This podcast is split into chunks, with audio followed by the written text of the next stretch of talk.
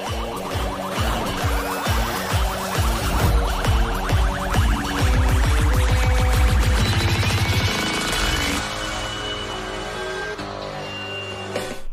Olá, terráqueos! Como é que vocês estão? Eu sou o Rogério Vilera, está começando mais um Inteligência Limitada. O programa onde a limitação da inteligência acontece somente por parte do apresentador que vos fala, porque sempre trago pessoas mais inteligentes, mais interessantes, com a vida muito mais literária do que a nossa, não é, Lênis? Exatamente, o cara é O literário. cara lê mais, É. escreve mais, Escreve mais, fala mais. Fala mais. Hum, É tudo mais. tudo mais. Tudo mais. E ele viaja, né? Mais. Ele veio da Espanha pra cá.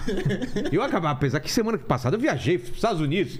Olha só, cara, fazia tempo Só que eu não viajava, bom. saí desse porão. Vocês ficaram aqui, né, Ficamos- porão. a gente ficou trancado Vamos pegar um sol aí. Você esqueceu a chave, né? A gente É, ficou trancado aí. trancado aí. Como o pessoal participa dessa live maravilhosa, Lênin? É o seguinte, já tá fixado lá as regras, tá bom? Você pode participar com pergunta, com comentário, né? Lembrando que a gente sempre lê os, os cinco melhores, então manda aí pra gente tá, tá dando aquela selecionada. Aí você se inscreve no canal, já se torna membro, porque os membros têm prioridades aqui em Sério, tem lives, alguns né? programas que são só pra membros, né? Então, Exatamente. não só pra membros, eles têm prioridade na- nas As perguntas. perguntas, e tal. É, e aí você já dá like no vídeo, no vídeo, ajuda a gente aí. Dá like no vidro também. No vidro também. É, tá Aquele certo. likezão no Vamos vídeo. falar do patrocinador de hoje, Lênis? Bora, vamos lá. Surf. É, é, é, é- é difícil falar, né? É difícil. Surf, Surf Shark. Surf Shark. Fala três vezes. Surf Shark, Surf Shark, Surf Shark. Olá, terráqueos! Hoje o nosso patrocinador é um excelente, é uma excelente solução para quem navega nas internets. O Surfshark é um serviço de VPN que te dá internet sem limites e com total segurança. O Henrique mora na Espanha e deve usar bastante VPN, não é? Uso, não, uso pra caramba. Inclusive, hoje no meu vídeo tinha, tinha total Surfshark lá. É Então, mesmo, eu tive que usar lá nos Estados Unidos também para assistir Não, é jogo do, ótimo. a- assistir jogo aqui do, do, do Ah, Brasil. É? porque eu abri o, o, o- o Prime, tem o Premiere. Sim. Aí ele me mostrava o jogo dos Estados Unidos, jogo de futebol de lá. Eu falei, não, o cara assistiu o Corinthians. Corinthians, pô. aí eu tive que é, é, eu tive que ver pelo VPN, aí eu- que tá no Brasil, aí ele mostrava o Campeonato Brasil, Copa do Brasil, Copa do Brasil e Campeonato Brasileiro. Foi filme também, né? Filme. Filme também, o catálogo é diferente. Não. É stand-up, tem muito stand-up de gringo que não, que não tem aqui. Caramba. É, é demais, é demais. O- E você sabia o que era VPN, Helene? Eu sei, eu sei o que é VPN. Agora mas, você sabe, é, né? É, mas se você puder explicar melhor. Tá né? bom, então. É, Você tá ligado, né? Você tá, tá, ligado? A folgado, tá limitação. folgado. É que a cara. limitação, a limitação tá, Tá certo, tá tá demais. certo. Pra você que viveu em uma caverna até agora e não manja das tecnologias, VPN é uma rede virtual privada. É um software simples que foi criado para proteger sua privacidade online e dificultar a vida dos hackers que, to- que, que tentam tornar seu tra... que te- eles tentam tornar seu tráfico mais complicado, É. tenta descobrir as paradas, né? Ele tem os outros objetivos. Então, se você quer navegar com rapidez e segurança, quando está conectado a um, a um servidor VPN, todo o seu tráfego de internet é criptografado. Isso significa que ninguém pode ver o que você está fazendo online. Por isso que é um lance dos hackers. Os caras não conseguem ver, né?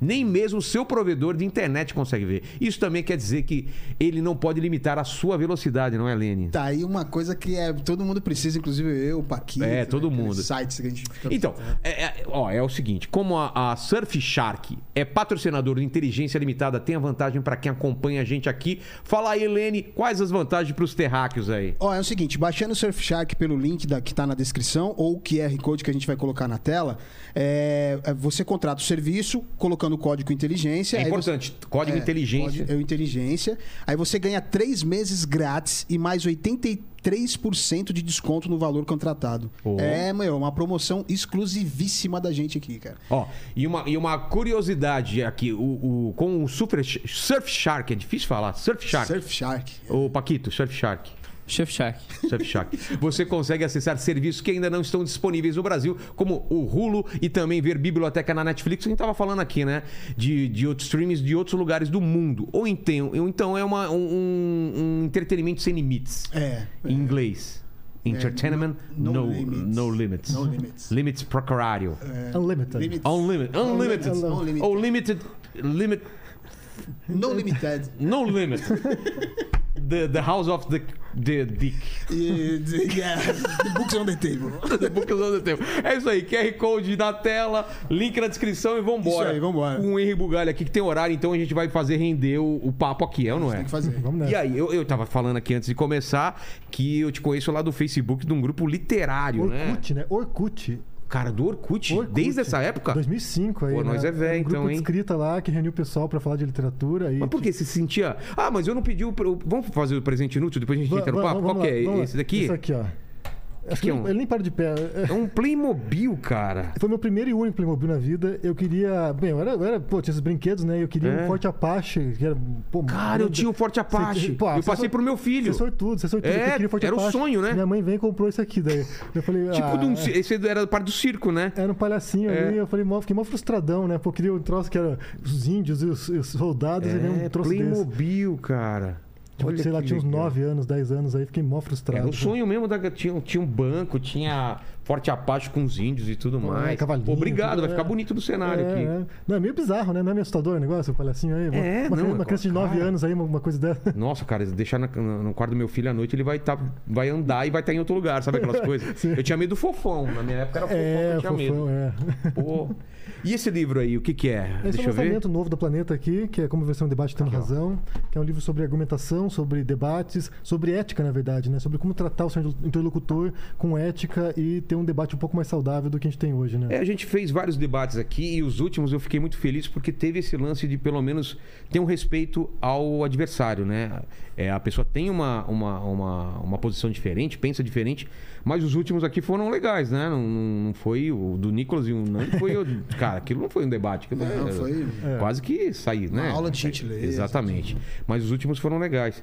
E o lance da ética no debate racional, o, o que, que é a ética? Não, na verdade, assim, olha, se trata do comportamento que você vai adotar diante da realidade. né? Então, Tá. assim, a ética não é apenas no debate. Ah, não você- só no debate, é Não, pra vida mesmo. É pra vida, como você vai tratar as, as demais pessoas. E aí é um referencial filosófico, né, em grande parte, a estabelecer eh, esses princípios mínimos de civilidade. Então, assim, quando você aplica isso pro debate, é como você vai tratar o outro de modo você tentar chegar ao conhecimento e à verdade. Porque acho que o objetivo final seria esse, né? Como você atingir a verdade, como você conhecer o mundo, adotar alguns princípios para você poder, sabe, filtrar o que está no mundo e expressar isso pro outro e convencer o outro que É, você... porque, porque tem um livro que chama Convencer no Debate Sem Ter Razão. É, exato. Na verdade, esse livro aqui é uma resposta, né? Então. é uma brincadeira com esse título, porque O que, que é o outro livro? o outro livro, na verdade, é uma tradução do Schopenhauer, que é um filósofo alemão, e o, e o- o título original se chama Arte de Ter Razão. Ah, Schopen- tá. O Schopenhauer ele propõe algumas, algumas táticas, uns- alguns tratagemas para você poder vencer um debate de maneira ardilosa. Então, sim, porque o Schopenhauer é um filósofo pessimista. Então, ele diz o seguinte: as pessoas são desonestas, as pessoas são vaidosas, então os participantes do debate elas querem vencer mesmo sem ter razão. Entendi. E essa tradução que saiu no Brasil, que é como vencer um debate sem precisar ter razão, ele surge com o prefácio do Olavo de Carvalho. Então, assim, alguém que adota essas práticas, essas táticas desonestas que o Schopenhauer apresenta, e aí ele usa isso no debate público. Então, assim, o que a gente viu nos últimos anos foram influenciadores, comunicadores que Essas adotaram... técnicas- Então funcionam essas técnicas mesmo. Funcionam, funcionam. Ah, Dá uma aparência de que a pessoa está ganhando o debate. Sim, não, é, é, assim, porque o, Schopenhauer ele, foi- ele diz o seguinte: esse é o jogo real. Tá. É como as pessoas operam. Só que não precisa ser assim. Não precisa ser assim. Claro que se você souber escolher o seu debatedor, você vai ter um debate íntegro. Mas Entendi. no mundo real é como as coisas operam. Então, por exemplo, você. é, Ele não, não são apenas recursos é, argumentativos, mas também são, são recursos oratórios. Interromper a pessoa. A pessoa está falando alguma coisa, você interrompe ela no meio, a Pra pessoa atrapalhar ela, ela o- perde o fluxo de raciocínio, ela se desconcentra e ela uh, vai se confundindo. Certo. Ou, por exemplo, insultos, xingamentos. Você xinga alguém, a pessoa fica nervosa e aí ela não consegue mais se expressar e ela ou te xinga de volta e aí degringola o debate. Um pouquinho. E aí degringola o debate de modo que quem ganha, é quem xinga mais. Então, e tem um lance de também de, de você não ir na, na, na- na questão que está sendo te perguntado e mais em cima da pessoa que está te perguntando. Você Exato. desvia para ela, né? Exato, que é o, que é o, Ad o argumento ad hominem, que é É. quando você, sei lá, se refere a algum. Você, você por exemplo, é petista. Daí você, Certo. você taca alguma coisa, seria algum aspecto da pessoa, ela é obrigada a defender a sua posição nesse sentido, e aí vai degringolando. Então, assim, Schopenhauer propõe um tipo de debate que é uma luta, é uma disputa, de fato, não é uma, uma, uma busca pelo conhecimento. Entendi. É, é, como eu falei, é- é- o Schopenhauer é muito sofisticado, na verdade, né? Então ele só mostra como as coisas operam. De fato, quando você vê isso aplicado no jogo político ou no jogo. Você começa a entender. É, você observando, né? Eu, eu, eu comecei a estudar esse assunto no YouTube, né? Então, assim, eu observava influenciadores comunicando e eu mostrava, olha só, o que ele faz aqui é uma, é uma falação lógica, é um erro de raciocínio. E aí comecei a mostrar e apresentar, né? Fazer uma listinha de todos os erros que tinham num, num vídeo aí e o pessoal curtiu. E daí a gente foi pro livro que ficou... É como se fosse numa- é, a diferença entre uma briga de rua e uma briga dentro de um ringue, onde tem regras, tem juízes e tudo mais. E briga de rua meio que Exato. vale qualquer coisa para você ganhar. Exato. Inclusive, esse é um dos grandes desafios, porque assim, se você tem uma um comportamento de integridade no debate, você entra numa luta com alguém que está disposto Então, a qualquer coisa. Dá aí- para ganhar? Aí, aí- aí que entra a questão da escolha, né? Porque você não é obrigado também a se pôr em posição de Ah, desvantagem. tá, Eu tá. acho que quando você reconhece que a pessoa é desonesta, ou você entra no jogo e, e parte com, as mesmas- com o mesmo tipo de estratégia, ou você não entra. Tá fadado Não, não entra, não a- entra. Porque o debate não é apenas um debate entre duas pessoas que discordam. O debate ele é muito mais amplo. O debate público, por exemplo, são todas as pessoas que estão contribuindo para a conversa. Então, assim, você tem um jornalista que vai publicar um artigo, você tem lá um comunicador, sabe, na televisão, você tem um youtuber que fala alguma coisa. Esse é o debate público. É. Todos nós estamos aqui contribuindo. Você está contribuindo com o debate público quando você traz alguém aqui, entrevista, conversa. Então, assim, todos nós fazemos parte desse debate. E aí você pode adotar essas estratégias desonestas, maliciosas, ou você pode também adotar estratégias positivas que vão construir um debate melhor.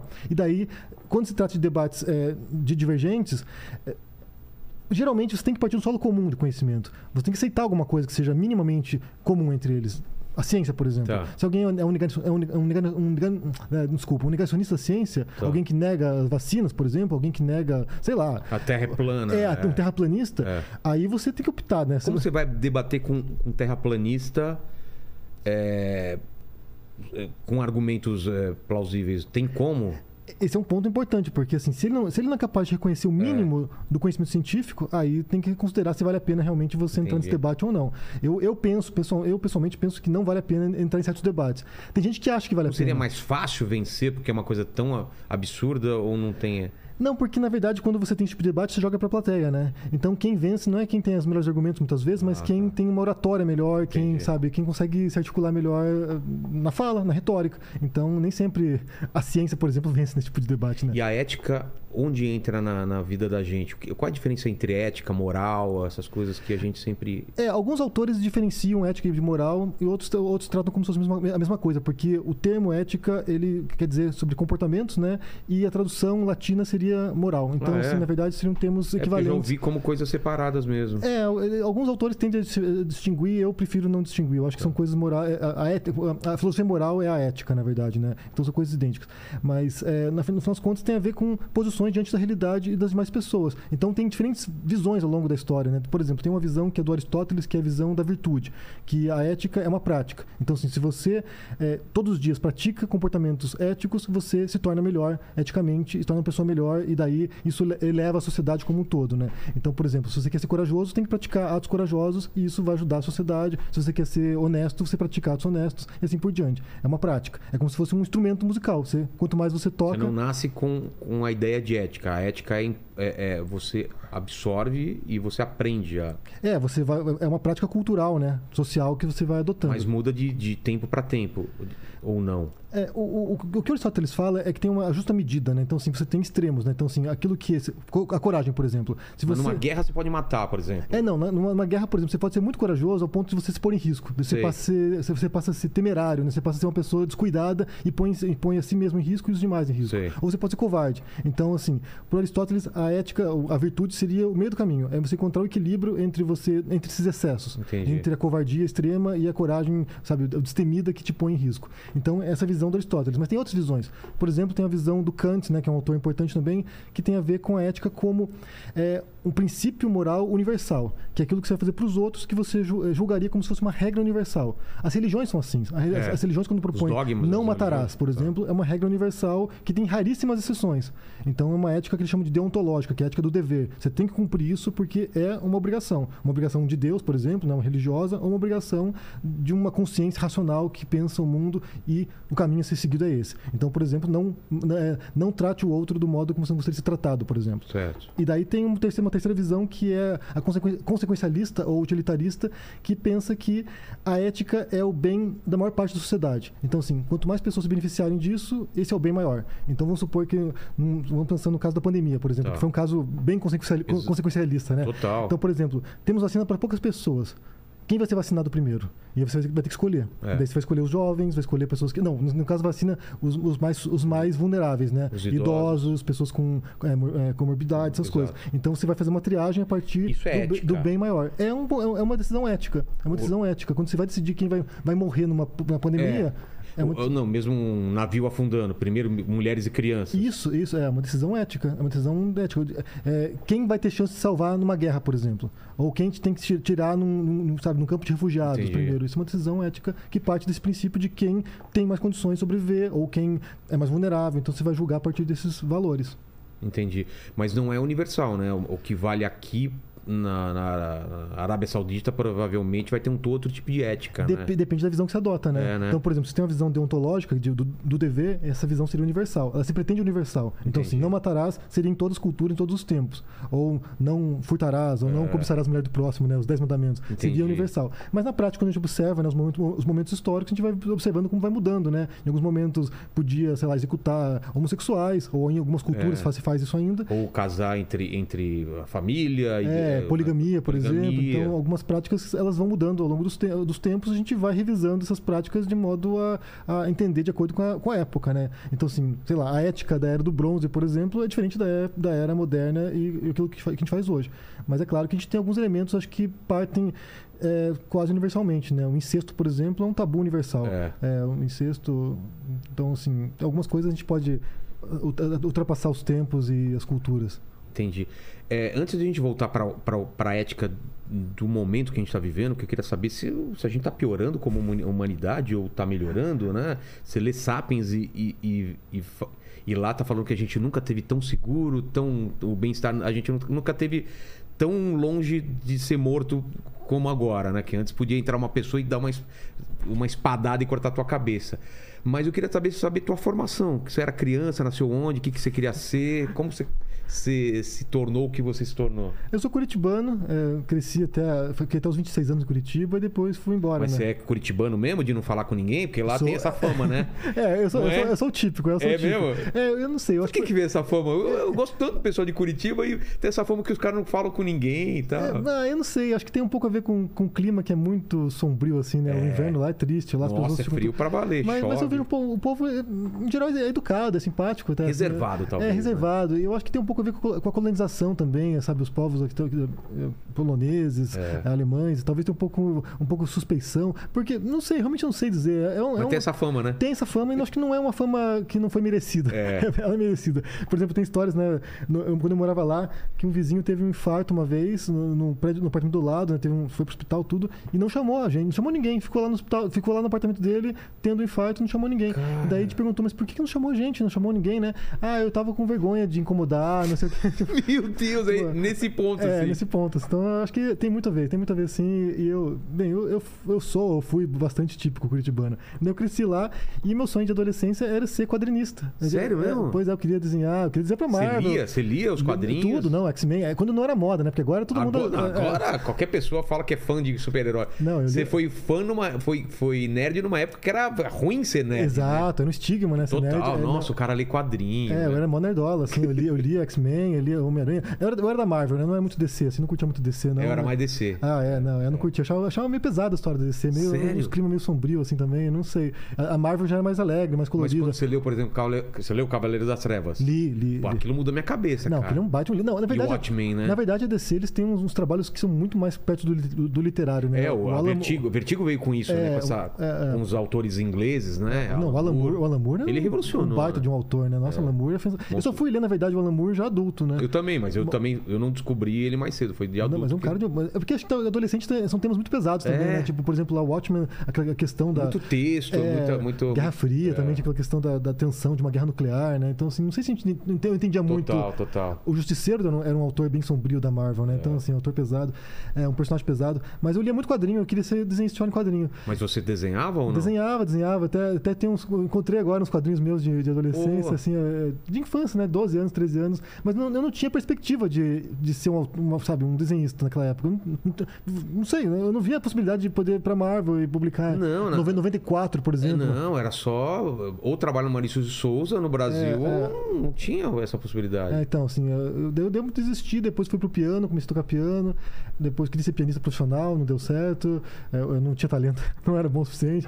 Daí comecei- Quadrinho pro piano, olha só. É, é, não, eu queria ser artista, eu queria ser artista. Tá. Daí eu fui pra literatura, daí quando tava na universidade, fiz filosofia. Mas você daí... lia muito, sempre leu muito. Li, não, eu lia bastante, assim, eu, lia- eu sempre li muito. Eu- eu- E depois, quando eu fui pra filosofia, eu comecei a escrever ficção. E daí amei, daí amei, sinceramente, assim, foram os últimos 22 anos escrevendo ficção. E é o que eu curto O que, fazer. que, que você curtia de ler quando você era Ah, mais novo? é, eu li, eu li muitos autores, autores americanos, britânicos, então assim, eu lia, sei lá, Hemingway, Faulkner, lia esses autores mais, mais densos. No Brasil, Machado de Assis, autores clássicos, né, Graciliano Ramos, Guimarães Ah. Rosa.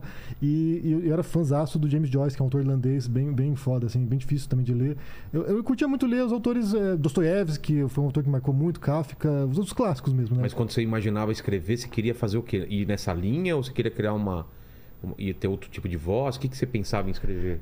Na verdade, quando você começa a produzir, você vai parasitando, né? É, vai total, você vai misturando É. um pouco daqui, um pouco dali. É, você vai também. se inspirando, você lê um autor que você curte, você fica meio que viciado naquele autor, você começa a puxar É. Tem a ele- fase elementos. Stephen King, tem a fase É, não sei o quê. exato. É. Até você encontrar a própria, a própria voz demora um tempo, né? Eu fui encontrar a própria voz, acho que tinha, um- já foram uns 16 anos de carreira que eu peguei um livro assim, pô, esse livro é meu aqui, sabe? Esse Entendi. livro não é inspirado em algum outro, esse livro E era não- o quê?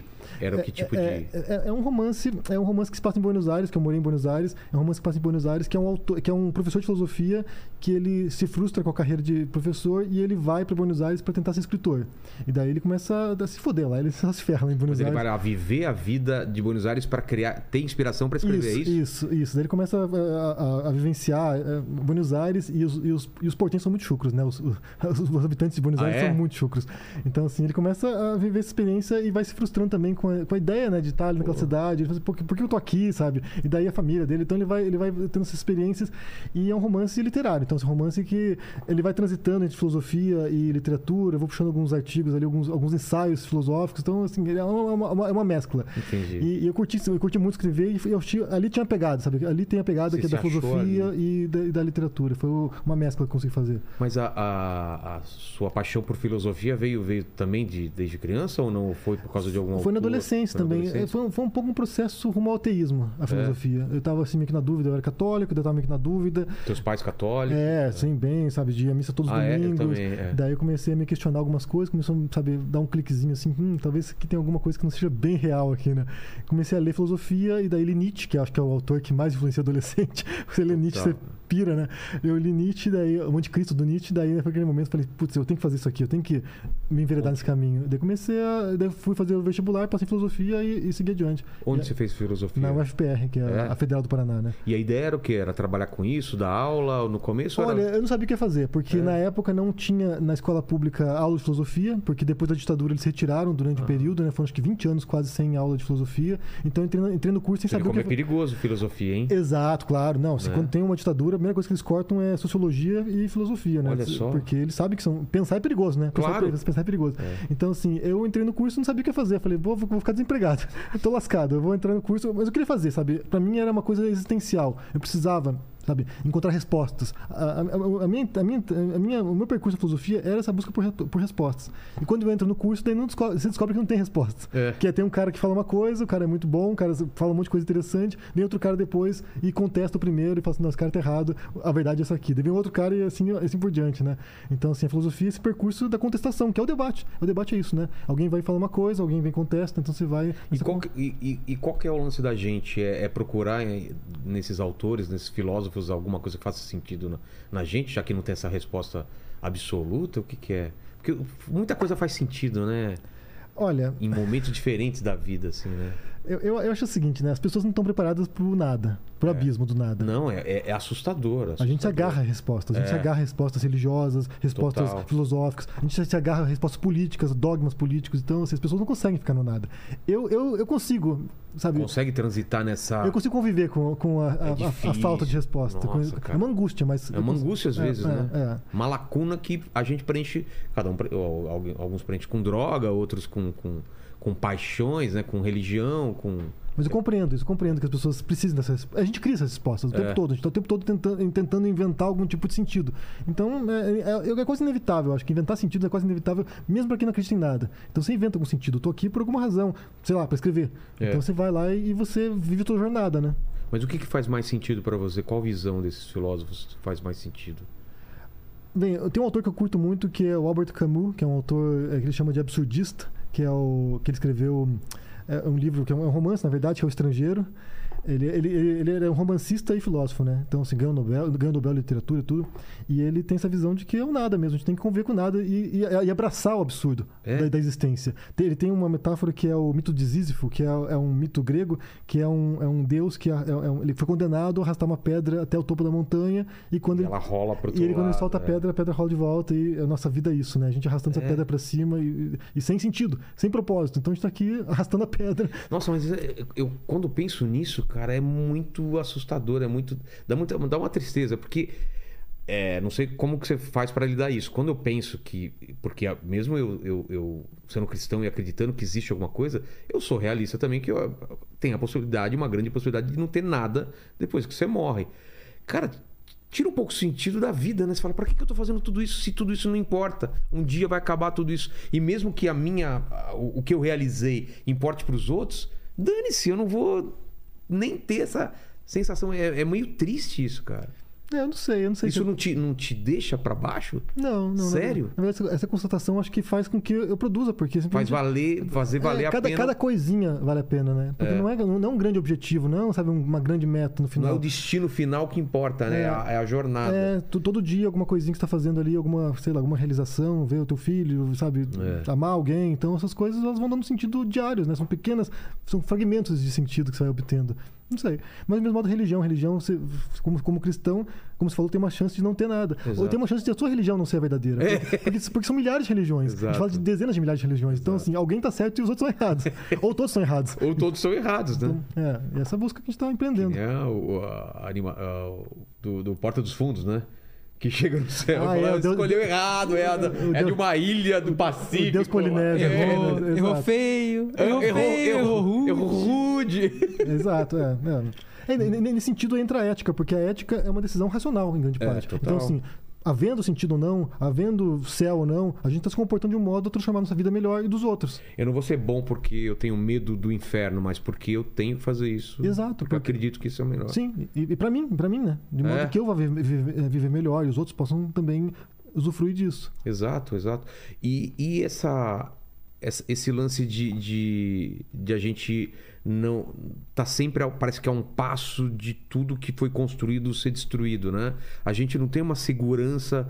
é, não sei se é só no nosso país, mas acho que é uma segu- insegurança mundial, né? Que as coisas, tudo que foi conquistado pode ser, a liberdade pode ser, pode ser tirada, a tua, a, a tua comodidade, você pode, É, não há garantias, né? não tem garantia. E, e esse, esse é esse é o percurso da história humana, né? É, você, né? você vê uma civilização muito desenvolvida, sabe? Criou um monte de institui- instituições sólidas, entre Exato, aspas. que pra época é, pare- parecia E sólida. de repente vem os bárbaros ali e tomam É. conta. né? Então, assim, a gente tá à beira do precipício né? o tempo todo. Gente- O tempo todo. É. Como você vê o que a gente está vivendo agora? Porque, pô, a, a pandemia mudou muito. É, foi uma sensação que eu nunca tive na minha vida. Assim, você sai na rua, parecia um negócio de apocalipse, né? Parece que a gente tá vivendo uma guerra sem estar numa guerra. E isso mudou, ah, essas guerras explodindo. Não sei, que mundo que a gente tá vivendo hoje? É, eu, eu tinha um pouco a ilusão quando começou a pandemia de que ela levaria a gente para um lugar melhor. Eu falei isso aqui várias vezes, né? É. Eu tinha não, eu tinha quase uma certeza. Falei, cara, se tem uma coisa boa que vai acontecer nessa pandemia, o pessoal se unir e todo mundo vai ser parar com as diferenças. Não. É, de fato, no começo a gente viu isso, acho. Só a gente, no viu- a gente começo. viu algumas pessoas ajudando umas às outras, É. sei lá, algum idoso que não podia sair de casa, alguém Exato. ia fazer compra para essa pessoa. É, na Espanha, por Alguém tá exemplo, precisando de alguma coisa. É. É, na Espanha onde eu moro, por exemplo, a gente viu muito isso, na verdade, né? O pessoal aplaudia lá, os, os, sabe, os médicos, as enfermeiras, Ah. então foi bem bonito, sabe? Mas, de repente, degringolou. Então, assim, eu acho que... é, é, se a gente for pensar, por, por exemplo, né? Quando houve a Primeira e a Segunda Guerra Mundial, que também houve uma sensação de desamparo total, né? Porque, assim, o que é o ser humano? O ser humano é isso, esse bicho que se É. mata, né? Que vai pro campo de batalha e milhões morrem. Então, dá um senso de desamparo mesmo e acho que muitos, muita coisa depois é revisada. Tipo, o que nós somos, né? Então Com acho que a certeza. pandemia ajuda a gente a olhar pra gente. Que, E tá muito olha, próximo ainda pra gente avaliar, né? O que, é, que é, aconteceu. é, as consequências que... disso, né? Assim como a gripe espanhola, por exemplo, né, que devastou sabe, milhões de pessoas pelo mundo, depois as pessoas passaram a pensar, olha só, né? Olha como, como é frágil a civilização, né? Exato. Mas a- a- vem daí a tua vontade de fazer vídeo na internet? Foi acaso? Como que foi? O canal começa como? É, o canal começou como de literatura, na verdade. Ah, eu é? tinha esse grupo de escrita no Certo. Orkut, depois passei para outras plataformas, Facebook, tinha é. um blog de escrita, tudo. E eu criei um canal para falar de escrita e de literatura. Então, assim, eu ensinava as pessoas a escreverem. É, fazia, fazia oficinas literárias, fazia cursos de escrita. E em 2016 eu morava no Reino Unido. Estava lá durante o Brexit, que foi a- o referendo para deixar a União Europeia lá. Que, Tava trampando lá? é, é, tá- é, eu morava lá, eu morava lá, eu tava com a minha família, com a minha família lá, e daí é, começou esse referendo, que era um referendo que, em grande parte, né, a retórica principalmente, era xenófoba. Então, assim, eles, eles eles tinham um argumento que, se por acaso né, o Reino Unido, a Inglaterra, né, o Reino Unido deixasse a União Europeia, que eles fechariam as portas para os imigrantes. Então, assim. Ah, o discurso era esse? É, havia um discurso oficial que era de, de autonomia do, do Reino Unido, né, em relação à União Europeia, porque são, são muitas leis que são coletivas, né, Sei. são leis que passam que por eles vários têm que respeitar. é, mas na prática, no dia a dia, a gente via muito a retórica xenófoba mesmo, contra imigrantes, contra refugiados. Havia, no- naquele momento, estava a guerra da, da, da Síria correndo e muitos refugiados sírios tentando cruzar para o Reino Unido. Então era uma retórica anti-imigrante. E eu pensei, pô, eu sou alvo disso, né? É. Eu, Tipo, eu estou aqui, eu sou imigrante, eu sou alvo dessa retórica. E eu me assustei muito. E daí, nesse mesmo momento, aconteceram duas coisas pa- parecidas. Que foi o impeachment da Dilma, que daí você tem um discurso do Bolsonaro lá é, homenageando o Ustra, e eu achei aquilo ali pavoroso. aquilo- Quando eu vi aquele discurso, eu falei, gente, o que, que é isso? O que aconteceu com o Brasil a um ponto de um deputado falar isso, sabe, no plenário, pro impeachment, sabe? Foi foi inaceitável. E nos Estados Unidos tinha, tinha a eleição do Trump, que Exato. ele ganha. Então foram três processos bem parecidos, com discursos parecidos, porque os discursos são muito parecidos, né? E aí eu comecei a pesquisar. Então eu falei assim, que- eu quero saber o que está acontecendo. Mas na Europa também estava acontecendo alguma coisa mais. A, a Europa tem uma onda muito grande de xenófoba também, uma, É. uma- uma onda de extrema-direita muito grande. É, tentaram fazer esse movimento também por lá, né? A França, por exemplo, tem a Exato. Marine Le Pen lá, que é da Frente Nacional, que é uma, uma, uma candidata de extrema-direita. Então eu comecei a pesquisar e tentar entender o que estava acontecendo no mundo. E aí o canal foi, pouco a pouco, foi migrando conteúdo de escrita para o que eu lia sobre esses assuntos, E, sobre e esses temas. dividia com. É, eu fui, na verdade, quem me acompanha foi acompanhando o percurso de compreensão do que se dava. Porque eu não, eu não, eu não era alguém que falava de política antes. Não era alguém que me interessava por política, sabe? Não era alguém Entendi. que, sabe? Não era um tema que me movia. Eu falava de outras coisas, falava de cultura, de literatura, de música, de cinema, falava de, sabe, de, de coisas culturais, aspectos sociais mesmo. E de repente me vejo envolvido nessas questões políticas. Mas essa guinada mundial que você acha que se deve pelo quê? Pelo lance de onda mesmo? Vem É. uma onda, depois vem outra e. É isso? É, eu entendo sim, eu entendo assim, eu entendo assim porque é, é- é- é ação e reação, na verdade, né? Por exemplo, houve uma onda progressista durante um tempo, então, assim, várias pautas sociais e pautas identitárias, inclusive, foram levadas adiante. É. Isso leva a uma reação de ressentimento, inclusive, daqueles que perdem nessa disputa, né? Daqueles que sentem que perdem na disputa. Então, você tem uma, uma classe média branca que sentiu que perdeu. E isso também tem a ver um pouco com a crise econômica, né? Quando tem a crise de 2008, por exemplo, isso leva ao empobrecimento de, uma, de um grande segmento pelo mundo, né? Nos Estados Unidos, por exemplo, classe média branca, Foi a crise imobiliária montadoras lá. fechando, imobiliária, a crise imobiliária, também gente perdendo, perdendo casa. Então cria um ressentimento de que eu perdi. Eu tenho que jogar a culpa em alguém. É, Quem é. que é? O- É o imigrante? É o mexicano, é negro? o me- mexicano, é. o porto-riquenho, o cubano. Esses caras estão roubando meu trabalho aqui e eu tô aqui sofrendo, né? Enquanto tá tendo, din- tendo emprego e grana pra todo mundo, meio que é- tem uma paz. Exato, exato, exato. E daí na Europa também tem, tem um Também. pouco. Depois é, a, a crise econômica chega na Europa em 2010, então começa também a se espalhar esse sentimento de, de alguém é culpado. E a culpa, a culpa não é minha. A culpa não é, sabe? Vem também do, do, do terrorismo, de, do, do- da, das torres gêmeas? Tem algum efeito isso? Ou Não, não, isso acho que já é um outro percurso, né? É Acho outro, né? momento. Porque depois, depois teve Obama, né? Então, É. do terror gêmeo você teve. eh, Era o George W. Bush lá, que Depois vem, vem com, que vem com essa coisa do combate ao terror. Daí vem o Obama, que já é essa uma guinada nesse sentido de esperança, né? Exato, a mensagem do Obama era tipo. eh, O slogan do, do Obama era hope, né? É. Então, assim, já vem nesse, nesse, nesse, nesse contraponto. Eu acho que é uma disputa de fato que vai alternando e vai alternando o discurso e, e, e o modo como as pessoas lidam com as questões também, né? Então, o Obama foi um momento interessante. Eu estava lá nos Estados Unidos quando, Tava? quando o Obama ganhou e, e havia uma esperança de fato, as pessoas estavam muito animadas com o Obama, né? Então. Mas, é- mas essa esperança ela se realizou ou o pessoal ficou. Mas vem a crise, né? Vem a crise. Né? Ah, não. Vem a crise. A crise foi bem profunda lá, as pessoas ficaram bem empobrecidas, né? Então, Geral? geral, geral, geral. Quebradeira total lá, né? Quando eu tava lá, assim, eu- foi 2008 que teve a crise, eu tava lá, fui embora em 2010. Foi bem complicado o negócio lá. Então, deixa eu entender. Você, tá na Inglaterra, que ano? 2016. E depois você já você vai pra onde? Ah, é. É porque. É, Não, rodei, eu rodei. Aires, ca- Eu, eu rodei, eu rodei. Caramba! É, então, eu morei de 2006. Quando, até, até 2006 estava no Brasil, daí eu vou para os Estados Unidos, vou para Nova York, moro lá quatro anos. Depois, eu, eu- escrevo um guia de viagem lá, que é um, Pô, que era um, que era um- que era um de- de blog de é. viagem, né? Que daí vira guia, vira um livro, daí explodiu, foi para todos os jornais, É. tudo, foi bem legal. Mas E- foi encomenda ou ideia sua? Como foi? Não, não, eu criei um blog, eu- porque tinha vários blogs, né? Eu, criei É época vários- dos blogs, né? É, tá bombando os blogs, tudo. Daí Eu criei um blog de viagem e comecei a escrever dicas de Nova York econômicas. Tá. Como você ir pra Nova York sem gastar muito. E aí, o- daí, daí o brasileirada pirou, né? A brasileirada ia lá, o sacoleiro, né? Comprar coisa, enxoval lá em Nova York. Então isso foi bem le- um período, um período bombando mesmo em Nova York. E daí lancei o livro, o livro começou a vender um monte eu falei, pô, tem que expandir esse trabalho, vou expandir esse trabalho, vou fazer outros destinos agora. Daí, qual, qual era o segundo destino mais visitado pelos brasileiros? O primeiro, não, qual, o primeiro, o segundo era Nova York, o primeiro era Buenos Aires. Falei, vou, pro- vou para Buenos Aires. O primeiro é Buenos Aires? Era, né? Era, na época, agora não sei mais. Agora não é por causa do, do- da, da paridade. é, não, a moeda lá, você, você fazia horrores com o dinheiro Nossa. brasileiro na época, né? Você fazia horrores. E daí eu fui para Buenos Aires para escrever o guia lá. Só que daí eu odiei, odiei Buenos Aires. Sério mesmo? eu odiei. É porque eu já fui lá passe- a passeio, Não, parece turista, legal. Turista é legal pra caramba, né? Os Nossa. caras tratam mal mesmo? É, não, eles são muito chucros, eles são muito chucros. Porque, pra, pra- pra- porque eu rodei tudo, fui até a Terra do Fogo de Ah, carro. legal, a que Patagônia. legal. Na Patagônia eu achei o, o povo muito legal, assim. É, então, mas tem um pouco a ver com capital, né? É igual, É. é igual a França. Paris, sabe, é um, é um nojo, né? O pessoal, os parisienses são, tipo, nossa, eles maltratam. Não é que eles maltratam, mas eles são arrogantes, assim, sabe? Você vai pro interior. Mas você vai pro interior, sai de Paris, nossa, é maravilhoso. Então, assim, acho que Buenos- a Argentina tem isso também. Buenos Aires é a Paris da América do Sul, Sim. né? É. Então, assim, você sai de, de Buenos Aires, o pessoal bem simpático. Então, assim, é, Então você vai para Buenos Aires, fica quanto tempo? eu fiquei, fiquei dois anos em Buenos Aires. Fez o guia. Não fiz, não Por fiz. quê? Não, porque eu odiei.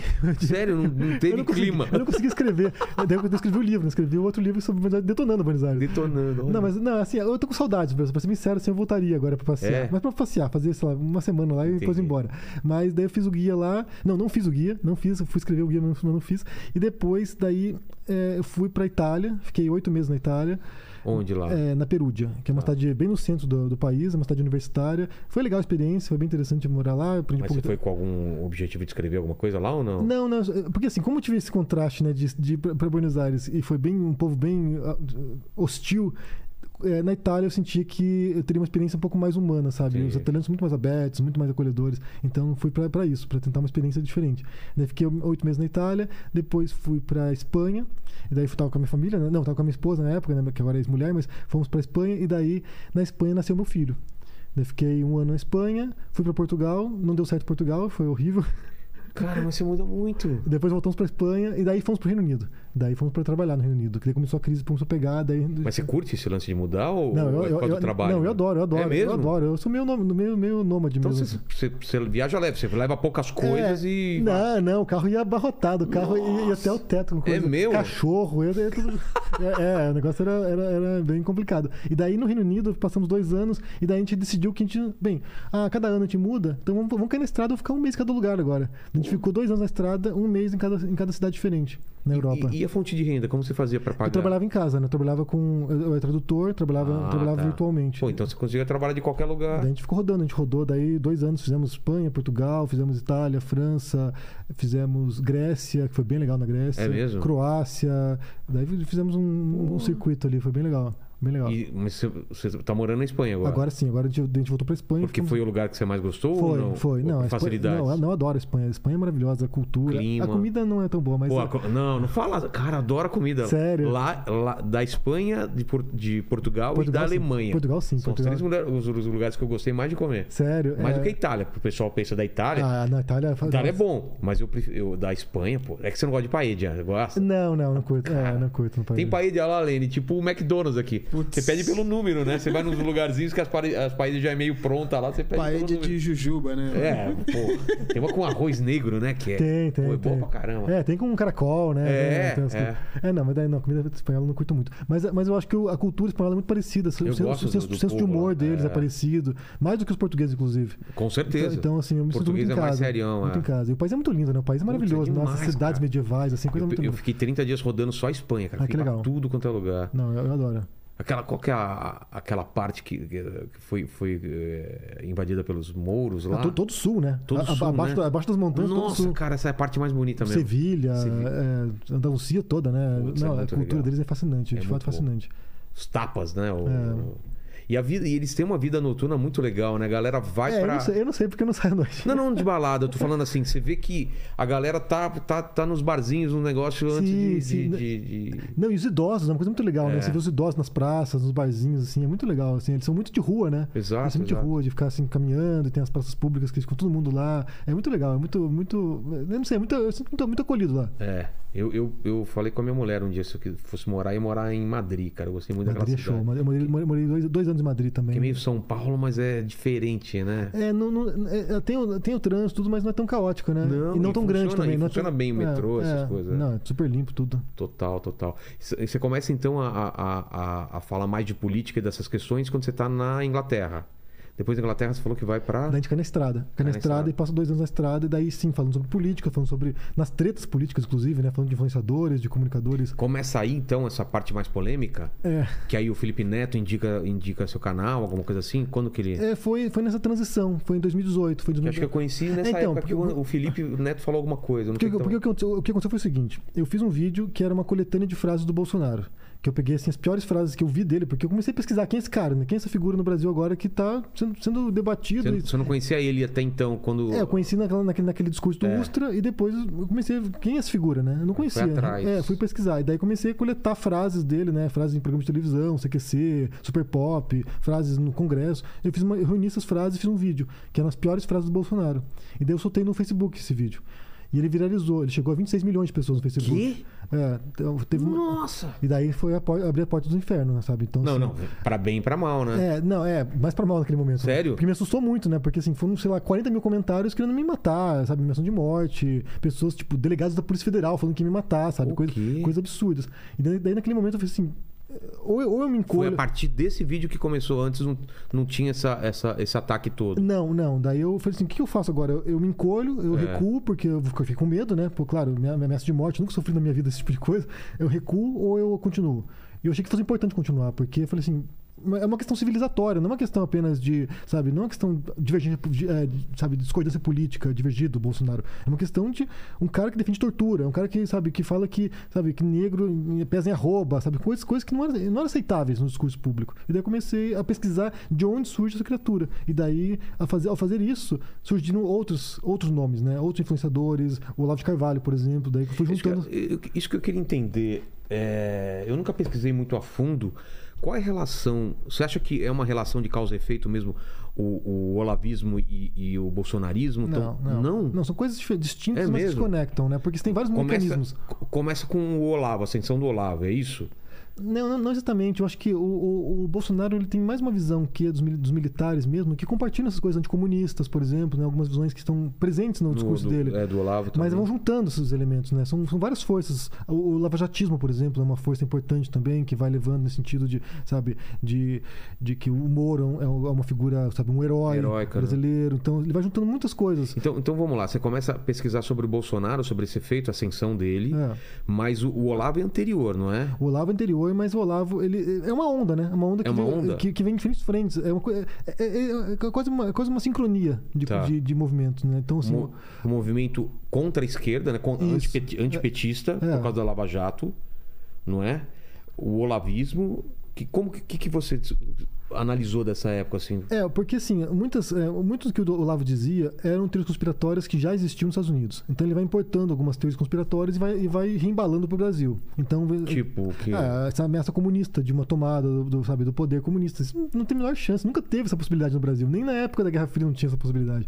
Quando, quando tinha lá a guerra, a guerrilha no Sei. Brasil, não tinha a menor possibilidade de tomar o poder. Então, assim, é um discurso que é um discurso bastante norte-americano, né, de anticomunismo, e que ele traz para o Brasil para poder, sabe, encontrar os inimigos. É aquela coisa de você identificar, né, um inimigo comum, e aí você junta as forças nesse sentido. Então ele traz, a, a, sei lá, da, da Pepsi com fetos abortados, esse discurso de uma ditadura gaysista, por exemplo, né, que os gays queriam tomar o controle e fazer todo mundo virar gay, por exemplo, são coisas absurdas, sabe? Coisas que o Olavo dizia que não tem o menor respaldo na realidade. Mas você acha que ele, ele fazia isso meio de sacanagem ou ele realmente acreditava nessas coisas? Olha, essa é uma pergunta importante. Porque às vezes porque- parece que era meio personagem, não, você não acha? Eu, eu, eu- o Olavo é uma figura complicada. É uma figura complicada. Eu escrevi um livro sobre ele, né? Junto com a filha Com a dele. filha dele, então. Então, ele é uma figura complicada porque, assim, ele. Eu acho que havia um fundo de, de realmente crença de fato dele nessas coisas, e ao mesmo tempo eu- ele foi percebendo o, o tom que ele foi desenvolvendo ao E o longo. engajamento que, a- que É, alcançava quando, por- ele, quando ele ia mais para o extremo. Porque ele nem sempre foi hostil assim. Ele, nem sempre- Não. ele nem sempre, ele nem- sempre falou palavrão tanto quanto ele falava. É. Mas ele foi percebendo que isso tinha engajamento. Então, assim, a gente tá. Todos nós estamos modu- modulando o nosso discurso aqui, né? Então a gente percebe assim, ah, eu fiz esse vídeo sobre esse assunto, deu certo, vou, vou repetir. E ele percebeu algumas táticas que ele foi adotando e ele foi forçando as tintas. Então ele, ele, ele é um personagem que foi se desenvolvendo pela internet. Ele compreendeu o uso da internet muito rápido, coisas que a esquerda não compreendeu até agora, acho que a esquerda não compreendeu Não, direito. também acho que não. Então, não ele, então ele, é um- ele é alguém que, em parte, compartilhava com esses ideais, mas também, em parte, criou um personagem para si próprio. que- Do polemista. Ele queria ser famoso, né? ele queria ser reconhecido, ele queria ser lembrado como um grande autor, como um grande filósofo. Então ele foi criando essa- essas polêmicas para ser sempre lembrado. E eu acho que ele não vai ser lembrado, para ser bem sincero, eu acho É que ele, mesmo? ele vai ser esquecido. Nem pelos livros dele. Não, não, não, não. não. Mas você Por- consegue porque- separar? o- Você leu o. eu, eu li quase tudo dele. Eu li quase tudo dele. Eu acho que filosof- filosof- filosoficamente ele é muito fraco. Ah, é? A universidade não reconhece o que ele pu- publica, porque, assim, sinceramente, sabe, não, não tem nem sentido o que ele fala muitas vezes. Sobre Aristóteles, por exemplo, é muito ruim. Ent- sobre Descartes, é, sabe, é um zero esquerdo. Então, assim, ele não vai ser lembrado como filósofo. Ele pode ser lembrado como polemista, mas eu acho que ele vai ser esquecido. Ele vai ser. Ele vai entrar para pro lixão da história. Eu acho que é isso. Mas como que foi esse livro com a filha dele? Qual que era, qual era a intenção? Eram as, eram as experiências dela, né, porque ela, ela- ela é a filha mais velha dele. Eram experiências dela com o pai. Então ela vai Mas ela- relatando. Ela, conviveu com ele. Conviveu até acho, que os 18, 19 anos quando ela se casa. Então, assim, ela vai relatando algumas coisas no- de um período da vida dele, né? Quando ele era líder de seita, na verdade. Porque ele foi líder de seita, de, fato. Ele tinha, Como ele, assim? ele tinha uma seita eh, aqui em São Paulo e ele vivia em poligamia com várias mulheres. E, Pô, não sabia é, dessa parte. fazia rituais, algumas Sério? coisas. É, Mas era, era uma coisa que bem- seita que era? Tem um nome? era uma, uma seita islâmica, uma, tipo, uma, uma facção islâmica, tipo um grupo islâmico mais. mais Ah, é? é, e ele, Que doideira, cara. é, é, ele tinha umas coisas bem, bem malucas, bem malucas, assim, as coisas Mais bem, hedonista, assim. É, bem insólitas, assim, tipo, rituais bem bizarros. É, é, tem- histórias que são meio apócrifas que não sabe dizer se é verdadeira Sei, ou falsa, sei. mas tem algumas histórias que são bem bizarras e documentadas. E ele falava sobre isso, né? Ah, é? É, ele fez parte de uma seita que era. é, como que eles? Eu nem lembro o nome agora. Perennialismo. Perennialismo, que era uma seita ah, de um, de um, de um, de um guru lá, Sei, que fazia umas coisas, uns rituais orgiásticos, assim, de, sabe? Umas coisas surubas, assim. Ele fazia umas coisas bem loucas. Então. E daí vai pra onde? Depois, é, depois ele vai mudando, ele começa a se aproximar do catolicismo, daí ele vira um, sabe, um fundamentalista religioso que é católico, Entendi. e daí ele é, se aproxima dos militares, então ele vai trazendo um monte de elementos, ele, ele vai migrando, né? Ele vai, ele vai se moldando ao longo do tempo. Então eu acho que ele é alguém que estava propenso a esse tipo de, de, sabe, dogmatismo. Mas ele, ele, ele nessa, nessa guinada mais à direita, ele, ele encontra no Bolsonaro esse cara que seria o, o cara que iria levar o discurso dele, ou ele tenta outra pessoa antes? É, o Olavo, ele era muito desconfiado com o sistema, né? Então, assim, É? ele, ele, ele apoiava o Bolsonaro, mesmo tempo que criticava o Bolsonaro. Então ele ficava meio que num, num, num morde-a-sopra. É, o pessoal falava que ele criticava pra ganhar alguma coisa em troca, né? Mas É, chegou até a ser cogitado, assim, É. embaixador, não sei Exato, coisas, ministro da educação. É, Mas então. não, ele fazia um morte a sopra. Ele, ele tentava se vincular ao Bolsonaro porque sabia que tinha benefícios ali, né? O, o Eduardo Bolsonaro era alguém que seguia o Olavo, tudo. O Eduardo e o Flávio, se não me engano. Então, assim, ele é alguém que via a possibilidade de ganhar alguma coisa com isso. Mas ao mesmo tempo ele não quis se vincular porque ele sabia que se o Bolsonaro caísse, ele cairia junto. Então ele queria se descolar ao ponto Ah, de. entendi. Ele queria estar próximo, mas longe o suficiente para não ter vínculos, sabe? Então ele, ele era muito esperto, na verdade. Ele era muito esperto. Ele compreendia o jogo, mas ele falava coisas que eram absurdas. Então é, é uma figura complicada. É uma figura complicada porque não é, não é um imbecil. Não é um imbecil. não é, né? Não era, né?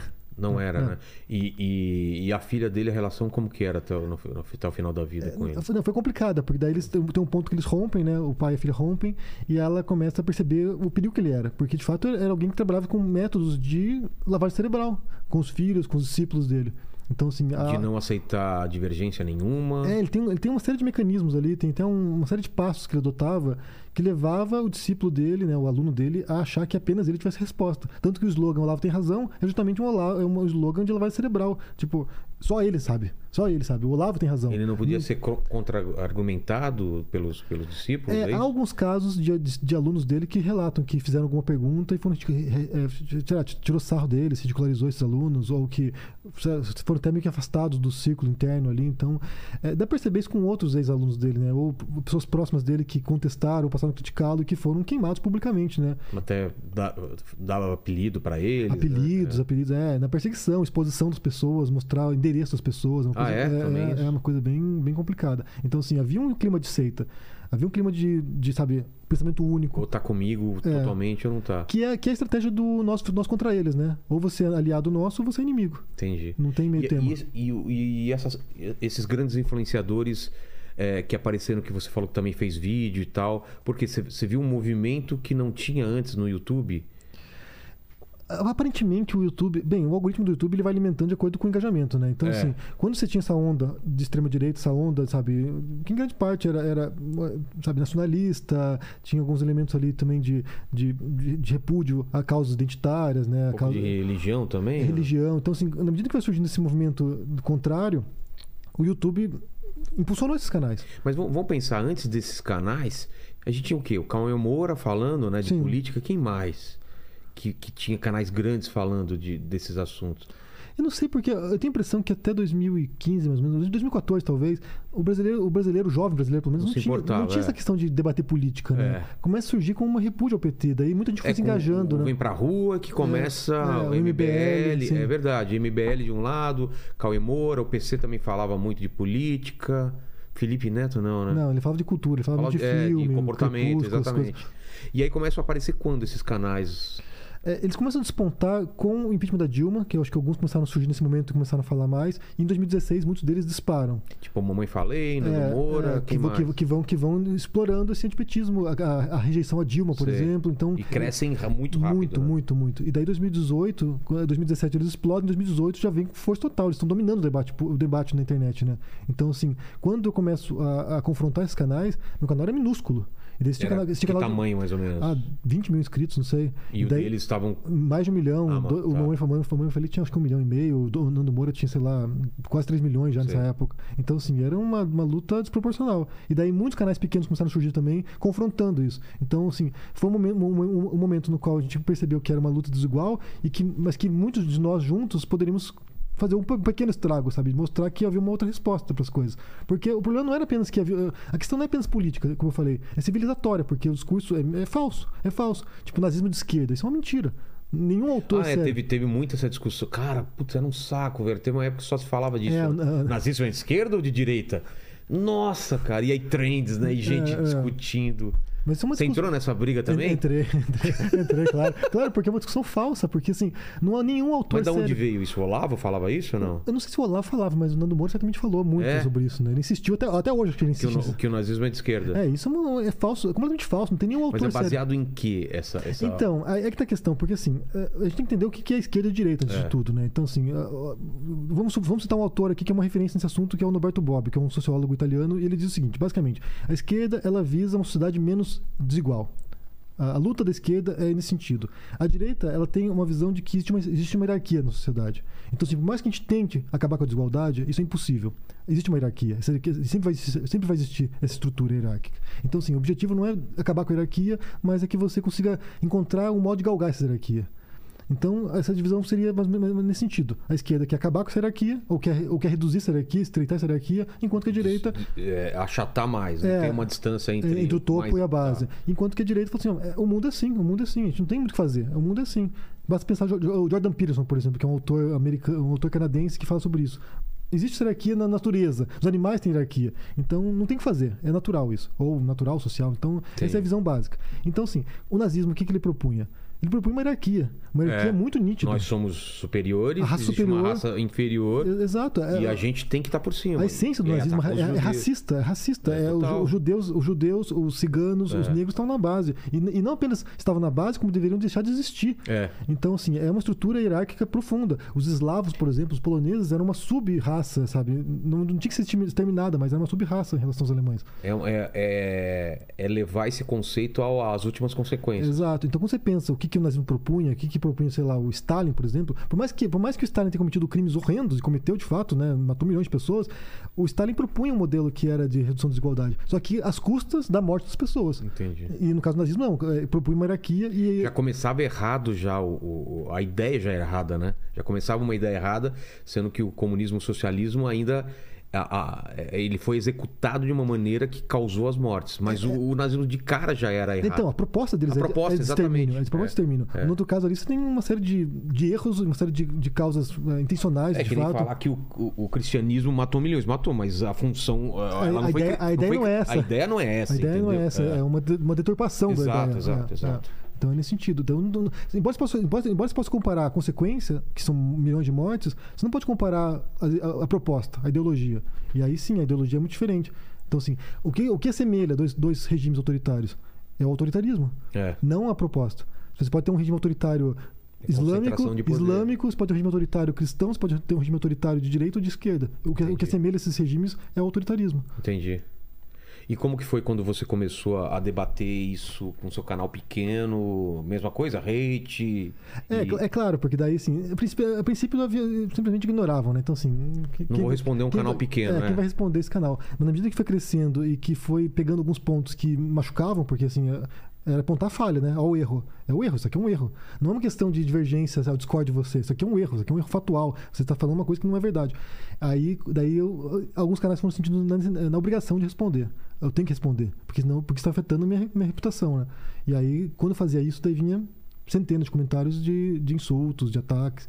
E aí foi aquela disputa, né? Foi tentando encontrar o caminho no meio, no meio do, do fogo cruzado ali, né? Mas e, e tua saúde, como que ficou nesse. É, é tranquilo pra você esse debate? Ou, ou te. Porque eu, cara, eu saí desse debate faz tempo. É. Quem, o Twitter me fazia mal, cara. É, eu tive um infarto, né? O quê? Eu tive um infarto. 2020 eu tive um infarto, fui pra UTI. Quantos É, anos você tem, cara? Eu tenho 42 agora, vou fazer. Mano, É, é. por causa desse estresse? Então, a, a- causa a gente não sabe, né? Porque eles fizeram uma exploração ali, eu tava com Nossa. colesterol baixo, tudo, tudo- todos os exames tranquilos. Mas certo, pro- provavelmente tem a ver com um pouco com o estresse aí do- da pandemia, né? Da pandemia É. e toda essa briga, sabe? Essa coisa de, de ameaças. de- é, Ameaça, processo? é processo também, é. Muito processo? Não, nem tanto, é porque É? eu sou cuidadoso, né? Então, assim, eu tento fazer de acordo com reportagens, jornais, então eu tento me blindar para não ser processado. Mas tem processo do Constantino contra mim, tem outros processos aí. Do Constantino, por exemplo, é sobre o quê? Alguma coisa que você falou É que eu faço parte da quadrilha da, da Anitta, da Vera Magalhães, do Tico Santa Cruz, e tem outras pessoas nessa Eu não quadrilha. sabia, existe essa quadrilha, então vocês É, se uma, reúnem onde? é uma quadrilha de, canceladores digitais. A, gente, Ah. a gente cancelou o Constantino. Daí ele E- perdeu o trabalho na Jovem Pan, perdeu o trabalho em alguns Cara, locais. foi você então que, que, que, a nossa que quadrilha. coordenou Anitta, isso. Anitta é chefe. Anitta, é chefe. Anitta é a chefe. Quem mais que tem? Ah, tem umas 20 pessoas, não me recordo todo Ah, é, muito, é muita gente. É muita gente quadrilha. é- Felipe Neto provavelmente tá Não, ali. não tava. Não tá, cara? Nessa quadrilha não tá. Porque ele tá sempre. Ele tá, em outras. É, ele, tá, ele é acima da quadrilha. Porra, cara. É, é, mas é, assim, é zoeira, não é possível, né? Não é possível. Mas o, o processo era baseado nisso? Isso, é. Que foi, ser, que foi o cara. caso da, da Marina Ferrer, né? Quando ele falou sobre o caso do estupro lá, daí ele, ele, ele falou uma coisa horrorosa, a gente reagiu, né? Muita gente reagiu na internet, tipo, que absurdo, que nojento. E daí ele cancelou a gente, ele processou a gente por ter cancelado ele. Mas não deu nada. Não, tá parado, né? Tá Tá parado. parado? É muita gente pra processar. Tá parado o negócio. Cara, esse negócio enche o saco, esse negócio de processo. É, é. E do Nando Moro, qual foi a treta? A Dona Moura foram muitas tretas, na verdade. Não, Ah, foi muito, mas começou como? Quando você falou de do nazismo de É, do esquerda ou nazismo foi, foi do nazismo, tem, é, tem Inquisição, que ele falava muito, fazer respostas. É, foram muitos assuntos, na verdade. O Nando Moura, tipo, é, como ele era o maior canal de extrema-direita naquele momento, então, assim, era, era natural que reagisse ao que ele dizia, né? Porque naquela época eles conseguiam ainda, né? Quando, quando alguém falava alguma coisa, se você pegasse o Vídeo tema, resposta. você conseguia meio que na rabeira. É. Dava pra fazer isso. Que foi o que ele fez, na verdade. O Nando Moura cresceu atacando Kéfera, atacando o Cauê Moura, atacando o Felipe Neto. Então ele pegou Ele, a fa- rabeira. ele fazia respostas aos vídeos do. do, do- É, xingando as pessoas, né? Então, assim, ele pegou a rabeira desses... Porque se Entendi. botava, tipo, Cauê Moura no título, o YouTube entendia que tinha relação com aquilo e puxava, né? Então foi uma, uma- uma época... Ah. Isso mudou já. Não, isso não funciona mais. Não funciona fun- mais? Não funciona mais, não. Agora não tem mais isso. Agora, eu agora eu não sei como funciona. É. Não me pergunte que eu não sei. Putz, então dava pra crescer pra caramba usando. Tipo, usando... Nando Moura está errado. Nando Moura refutado. Aí você pô, pegava na rabeira do Nando Moura. Caralho. Do Olavo, do, sei lá, Bernardo Kister, Entendi. Bolsonaro, essas coisas. Você botava lá e puxava. Mas do Nando também rolou processo. Rolou, rolou processo, rolou Mas processo. em relação. Você pode falar o que que foi? prefiro Não, melhor, melhor não, né? Deixa, deixa E quieto. quem mais? Não, acho, acho, acho, foram, foram, foram só esses, eu É. acho. O Olavo me ameaçou muitas vezes, mas É nunca, processou. Nunca processou. Xingou pra... Fez apelido pra fez, você? fez, é. Como que era, Henry? Bucetalho. Cara, o Zapilê é muito quinta série.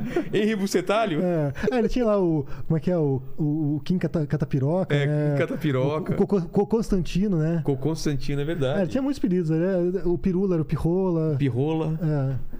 É, não, é, não, ele era o mestre dos apelidos, É. né? Assim, é, e alguns eram cômicos, alguns eram só ridículos. Então, assim, é, é uma figura Ele mitológica. falava o que de você? É, ele falava que. é, é, não sei. eu- Era pago pra. É, não, eu não me recordo o que ele falava, assim. ele- porque ele, ele raramente me atacava, porque, sabe, porque o Olavo compreendia como funcionavam as coisas. Ele sabia que se falasse de mim, que puxaria Ia dar gente. engajamento pra você. Então ele, ele segurava um pouco. Ele ficava Ah. nervoso às vezes. Ele dizia que fazia fa- parte de um grupo de comunistas, tipo, sei lá, eu, o Dimenstein, que era do Catraca Livre, é, outras pessoas. Ele me botava num, num saco ali de, de, de críticos dele, né? Entendi. Mas ele não, não, não, não- ele não vinha muito pra cima de mim, não. E, e, e você começou a viver disso? Isso começou a, te- a ser uma parte da renda pra você ou nunca foi? o- Foi em 2018, daí quando o canal dispara, porque daí vem, vem a eleição, né? Bolsonaro Ah. vence a eleição. Você falou que tava com 20 mil, vai pra quanto? Daí, no final, no começo de 2018 tinha 20 mil, final de 2018, tipo, transição, né? Em 2019 já tinha, sei lá, 150 mil. Você. E daí foi o momento quando, quando, o, Bolsonaro, quando o Bolsonaro ganha a eleição, o pessoal se desesperou. Porque a- a- acho que a esquerda não tá muito crente que. Cara, o e- pessoal não tava, É, não tava não- acreditando, não tava levando não. a Todo sério. mundo brincando e Não tal. tava levando a sério. Daí quando, quando o Bolsonaro ganha, daí, daí a galera se Cai na daí real. começaram a procurar os canais progressistas. E daí chegaram até mim. E daí nesse sentido, daí naquele momento eu passei a viver do YouTube. Eu, eu fazia traduções antes e daí comecei a transição ali pra fazer só o YouTube. E daí é o que eu faço desde então. E escreve os livros no, no tempo, no tempo livre. É, mas livro é. É, a gente sabe como que é, né? É, um, é um é, mercado complicado, né? é mais pela, pela sua satisfação do que pensar em viver disso. É, eu né? adoraria poder viver só de livro, Pô, né? Mas, também, pô, nossa, pra mim seria um sonho, mas na, na prática mesmo é o YouTube que paga as contas. Então você lançou esse. Esse daqui é o último ou não? Isso é mais recente, foi agora, saiu em, saiu em agosto. Quais assim. são os outros? Pô, tem um monte, né? São 22 anos de carreira, então você tem, tem, Caramba, tem um. quantos monte. livros? São, são mais de 26, eu acho. Mas tudo agora. pela Planeta, não? Não, não, Planeta é o primeiro agora. É o primeiro? Primeiro a gente vai, vai sair mais, eu acho que vai sair mais. É? É, Pô. tem uns projetos legais pensando aí adiante. Mas eu tenho muitos romances, né? Muitos, muitos de ficção, então eu tenho é, o Cego em Buenos Aires, que, se- que passa na Argentina. Eu tenho. Esses que estão impressos, né? Tem O Rei dos Judeus, que é sobre Jesus, que é um romance histórico sobre Jesus. Que É um perso- tipo, o que? É uma... é, é, é, é- porque assim, eu- o que eu fiz foi uma revisão do- do- dos meus dogmas também, né? Então, Tá. assim, na medida que eu fui escrevendo, eu fui revisando aquilo que eu acreditava e, fazendo, e falando sobre isso. Então, o Rei de Judeus é um romance sobre a história que seria mais próxima da realidade sobre Jesus. Então, assim, fui analisar autores, que historiadores que trabalham com essa questão. Quem seria o personagem de Jesus, de fato? Não, não o mito Jesus, né? Não aquele da morte e ressurreição, mas o homem Jesus. E, e- e você chegou em que, em que conclusão? Que, que era um... O Que, Jesus histórico, você é, tá que, que era uma figura que era, subversiva, porque ele estava enfrentando o templo de Jerusalém, né? Então, sim, havia um templo no qual os, os sacerdotes judaicos, eh, judeus matavam criaturas como holocausto, né? Como, É. como sacrifício para pagar os pecados dos judeus. E ele vem com a crítica, não, isso, não é, isso aqui não, não satisfaz Deus. Isso aqui Quando não ele é, chuta tudo lá é, e quebra. o e meio- os fica- mercadores do templo, essas É. coisas. Então ele vem nesse, nesse sentido de Deus está muito mais próximo de nós do que um Ele templo. veio pra mudar, né? Ele veio Ele pra veio- ele- quebrar o é. que era dali pra trás. É, ele vem pra ele vem para romper com um modelo de sacrifício, um modelo de, de pecado, um modelo de, de amor ao próximo, né? Que a mensagem dele é essa, né? É. De, amor, de amor ao próximo. Então, é uma figura extraordinária. Eu penso em equivalente a Buda, equivalente a outros líderes religiosos que vêm com essa mensagem de transformação e de amor ao próximo. Então, assim, é uma figura fascinante. É uma, pe- Total. é uma pena que os cristãos, muitos cristãos não adotem isso, né? É, De amor ao próximo. Porque seria muito melhor o mundo se fosse nesse sentido. total, total. Então daí tem Dos Judeus, depois tem outros de contos, e daí eu lanço também o do Bolsonaro, né? Que é a, minha especialidade é matar, que é um livro sobre um ano e meio do governo Bolsonaro, que foram artigos meus na Carta Capital, e daí cada semana eu publicava um artigo e eu reuni num, num livro que era uma análise, né? Uma, anatomia da tragédia, né? Que é um cara que é uma, é uma desgraça. Então, como você avalia aquele cara que você viu falando aquilo do, do, do Ustra e, e ele, a partir do momento que ele vira presidente e até agora, como você, você vê essa linha? É, o que eu percebi, escalando? o que eu percebi em 2018 é que muita gente achava que uma vez que ele ganhasse a eleição, que ele moderaria o tom, né? Ah, Eu achei também. O Bolsonaro candidato é uma coisa, o Bolsonaro achei, presidente será é. outra coisa. E eu não tinha ilusão nenhuma, porque Ah, você achava- por- porque a história dele foi essa, né? 99 o cara vai na televisão e faz um vídeo, faz, um- faz uma entrevista lá falando que tinha que matar 30 mil brasileiros porque a ditadura fez pouco, né? Tinha que matar 30 mil pe- pessoas numa guerra civil no Brasil. Então, assim, ele, é um, ele era um candidato extremista durante toda a sua carreira como político. Não pensei que ele pudesse mudar. De- quando ele vence e ele continua com o, discu- com o discurso, no discurso, no, quando ele, no dia que ele vence a eleição, que sai o resultado, ele ataca a Folha de São Paulo, né? O que, que ele fala? que ele dizia que a Folha de São Paulo não ia ter mais dinheiro, que eh, sem Folha de São Paulo, que ele pegaria os opositores e levaria para a ponta da praia. Ele, ele teve falou umas Tá. coisas muito horrendas. Né? Então a gente percebeu que ele não mudaria o tom. E aí quando ele vence, quando ele assume, e continua com o discurso, né? O Golden Shower, por exemplo, do carnaval lá, que ele pega um vídeo do- de uma outra circunstância e aí põe se fosse carnaval. Ele, ele, ele- nossa, ele, ele usou uma tática digital que era no- nojenta também. E aí. é, não mudou, né? Não mudou, acho que piorou. E a pandemia foi um momento. É curi- curioso, porque assim, a pandemia foi, poderia ser um momento no qual ele mudaria a percepção sobre ele. Se ele houvesse adotado uma posição sensata, de acordo com a ciência, e houvesse confrontado a pandemia. Porque o Brasil tinha condições de fazer isso, né? Pô, o SUS, né? Toda, É. toda a malha de saúde pública no Brasil, toda- poderia toda- ter enfrentado isso de maneira. vacinação, a gente é Poderia, poder- fera, poderia ser um né? exemplo mundial. Se ele houvesse adotado essa postura, eu acho que ele venceria essa eleição. E por que você acha que ele não adota que ele ganha? Pô, ele estaria com uma, com uma, com uma aceitação muito maior, né? Se É. ele fosse é, nessa linha. Por que você acha que ele vai contra essa linha? Ele faz uma aposta na cloroquina, em tratamentos é, diferentes. Por que, que ele não vai na- no mais certo que estava todo mundo fazendo? Eu acho que em parte ele vai, por causa das, das conspirações que estavam por trás disso, né? O vírus chinês, por exemplo. Tinha uma ala olavista muito forte impactando o governo ainda. Que foi depois neutralizado em parte. Então, assim, tinha ministros olavistas no governo Bolsonaro, né? O Weintraub era um ministro olavista, o do, do MEC. Era o ministro da Educação que era olavista, completamente olavista. O cara propagava, sabe, coisas sobre a China que eram. tipo, criavam, criavam incidentes diplomáticos para o Brasil. Então, assim, havia um, o, o- o secretário dele, que era o, que era o Felipe G. Martins também, que é um olavista. Então, assim, havia um, um núcleo ideológico muito forte circundando o Bolsonaro. Ah, isso que eu estava te perguntando, se, se o olavismo era realmente uma influência lá dentro. É, chega, né? Chega, Chega, chega, no governo tá. junto ali e, eles conseguem impactar. Então, acho que por, por- em parte veio uma parte ideológica realmente que influenciou o Bolsonaro nesse sentido, mas também ele tinha um, dever, talvez um compromisso com o empresariado. Então, fechar a economia, por exemplo, passar três meses fechado num, numa- num lockdown, por exemplo, acho que ele não, ele não bancava isso. Ele não bancava É. isso com os empresários, com o pessoal que dá grana, né? Porque assim, muitos países fizeram isso. A Espanha ficou três meses fechada. Fechada, a gente não podia precisar fora de casa. Então, assim, é, é, ele, não, ele não bancou isso. Daí ele apostou, ele falou, apostou com a vida dos brasileiros. Ele apostou e vamos, vamos, Vamos encarar aí. E aí foi a consequência, né? 600 mil mortos. Muita gente morta, bem mais, né? Isso, altura. isso tá no seu livro, esse, esse período ou não? Não, eu, foi um pouquinho antes. Eu, eu terminei o livro, foi acho que um mês antes da pandemia. Putz. E daí eu peguei ali até um momento. Acho que eu, tem um artigo que menciona a pandemia Ah, é? e, vendo assim, que, tipo, o que vai acontecer? É o comecinho do... do- É. do- do- É, da tragédia ali. Mas aí, sinceramente, foi muito pior do que a gente poderia imaginar. E qual é a tua leitura agora, no momento atual? Primeiro turno, pesquisa... É, eu, não, eu não sei, eu não tô muito, muito, muito confiante de que vença o Lula no primeiro turno, não. Eu acho que vai pro Eu segundo acho que turno. não também. É, eu acho que vai pro segundo turno. O meu receio. eu- o Bolsonaro tá enfraquecido, né?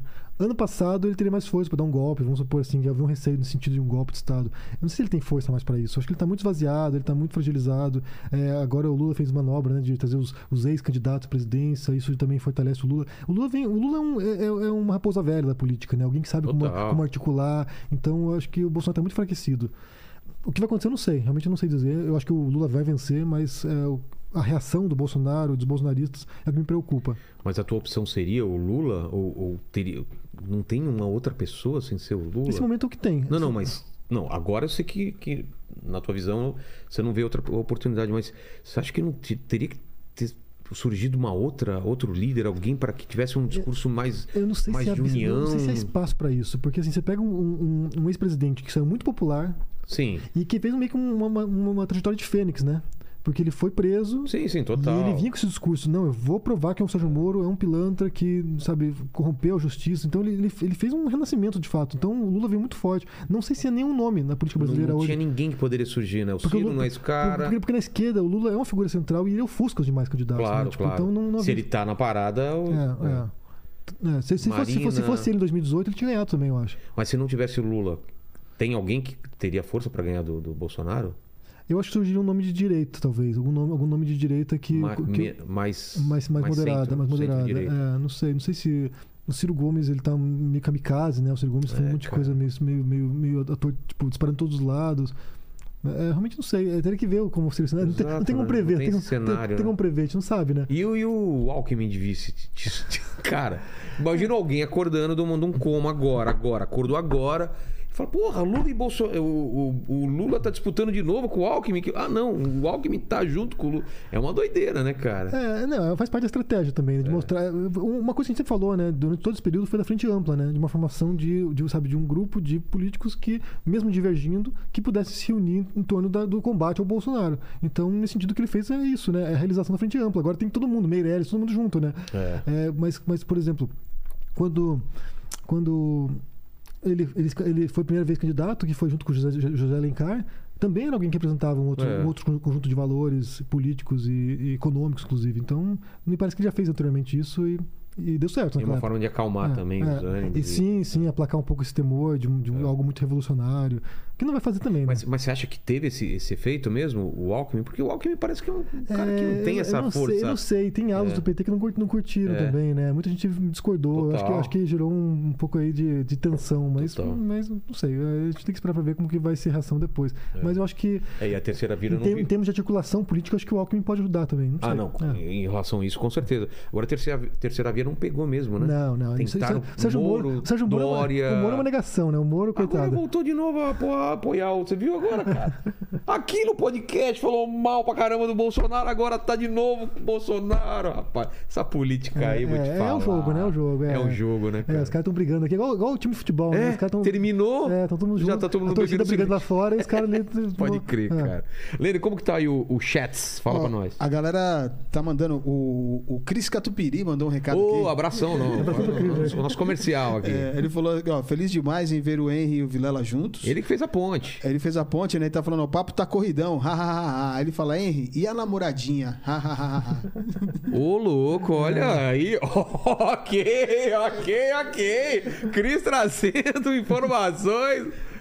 Não, eu tô com uma, eu tô com uma namorada nova, uma, uma parceira nova. A gente tá É. Mas você bem, conheceu lá bem na, na, terra dele, não? Não, não, não. Na Você verdade. foi lá pra, pra, pra Floripa, não? Não, não, não. Ela é Ah, Curi- Camboriú que você Não, ela é de Curitiba, mas é, a gente conheceu. Foi um projeto. Ela é uma é editora, escritora também. Ela me Ó. convidou para um projeto e o projeto virou outras coisas. Olha que legal, A gente tá cara. bem apaixonado, bem, É mesmo? Tá se curtindo Ah, então é por isso que ele mandou aí.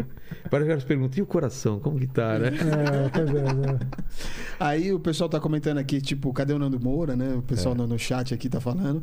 Aí É. Mas o- parou já essa treta, ou não? Já parou. Porque porque- quando ele veio aqui, ele, ele, ele, ele, ele falou de você, do, do, do Pirula, né? E. Não, ele, ele tá nas dele lá, né? Mas, mas, o, mas o Nando, ele, eu acho que ele, ele caiu na consciência do que ele fez. Porque o Nando foi, foi instrumental pra vitória do Bolsonaro. Na internet, por exemplo, não, Eu acho que não sim, tinha mais ninguém além dele. acho. E ele, ele, Ele, Brigadeiro. ele começou a criticar o Bolsonaro em 2019, daí agora ele tá criticando o Sérgio- Moro, porque ele encampou o humorismo também, né? Então, assim, ele, ele também Ele, perdido. tá, ele, ele, ele, ele, pelo menos tem essa capacidade de mudar, né? De não ficar preso a. Por exemplo, ele poderia estar no- com o Bolsonaro e tá, e tá crescendo cada vez mais também, né? Eu acho que tem essa também. Não, não sei. Acho que eh, defender o Bolsonaro não? agora não, não leva a lugar, ninguém, ninguém lugar nenhum. Acho que quem tá colado no Bolsonaro vai cair junto com ele. É mesmo? Vai, não, cara. mas antes de cair, eu acho que tá crescendo, não tá? Porque, porque não é orgânico, né? Não é orgânico. Você tem- Você acha que não, cara? Às vezes eu, eu, eu penso, pô, eu vi 7 de setembro, cara, é muita gente, cara, você não acha? Ah, mas é porque. A gente fala de, de um grupo fanatizado, né? Então, assim, as pessoas são mobilizadas, mas eh, se você perceber de fato. Mas você não achava que ia, ia ter menos gente ou não? Ou você achou que aquilo lá é o, é o público dele A gente mesmo? fala de 30% da população que ainda que ainda tá votando nele. Então, assim, É, é, gente pra caramba, gente pra é, caramba. gente é. pra Se você caramba. pega uma cidade como São Paulo, ou uma cidade como, sei lá, Rio de Janeiro, vai ter muita gente. ter muita né? gente. É. Mas, mas é, é, o estrago é grande. Ó, o, o Hugo R, ele tá perguntando aqui se você acha que o Lula é inocente. Não, na verdade, legalmente, ele, ele tá agora livre dos processos. Então, assim, eu, eu É. não, não eu não sou policial, eu não sou investigador. É, o que- o que- Eu não acompanhei, na verdade, esse processo, porque não, não, eu tava fora do Brasil e não, não era porque eu acompanhava. É, foi anulado e voltou pro começo e É. ele teria que ser, ser, ser em Brasília, né? Que ele teria que É, ser julgado, é, mas o- aí bateu a idade dele e aí Daí meio que prescre- caiu, prescreveu, cara, né? prescreveu. Então, assim, eu não, eu não sou, não não conheço os, os- os meandros da, da questão para poder emitir um julgamento sobre esse assunto. Eu sei que judicialmente ele, ele tá inocentado, né? O professor Lobão, ele perguntou o seguinte aqui, ó. Pede para ele explicar quais são as principais falácias lógicas usadas no debate do no Brasil. Boa, boa, isso é boa. É, uma delas que acho que é de longe, né? Pelo menos os influ- influenciadores é o ad hominem. O ataque que a ad gente hominem tava falando quer que insultar a pessoa. A ou- pessoa e não o argumento dela. É, isso é péssimo, né? Você contam- contamina demais o debate, assim, você insultar a pessoa, você, sabe, é, é, depreciar a pessoa, você tentar colar rótulos na pessoa, isso é muito ruim. É o que? É você.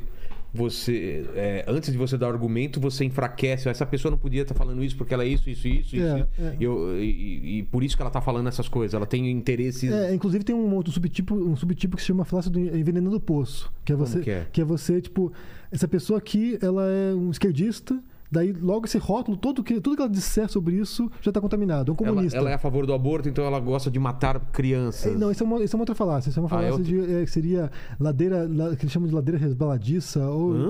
que, é- que é tipo- Ladeira o quê? res- resbaladiça. Que é Nossa, tipo- você inventou isso agora, não é possível. Como que é? Ladeira res... Resbaladiça. É, é tipo assim.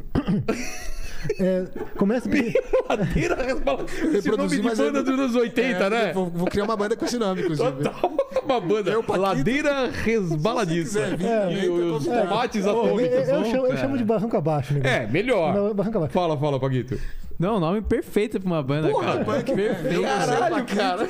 Chama mais alguém? Ladeira. É, então assim, que você começa pequenininho e vai ampli- amplificando até um ponto que é absurdo. assim, tipo, Entendi. então, por exemplo, a pessoa apoia que a mulher tenha a opção de escolher é, co- como, como lidar com seus direitos reprodutivos. Certo. Ah, não, ela é assassina de bebês. Então, assim. Você é, vai daqui pra é, esse, é, esse é um tipo de falácia lógica bastante recorrente. Ou de falsa, falsa simetria, por exemplo. Né? De você comparar coisas que são bem distintas, por exemplo. Comparar nazismo e comunismo. São coisas bem distintas. Entendi. E daí você dizer que é a mesma coisa porque teriam elementos comuns ou coisas que se Tá. parecem.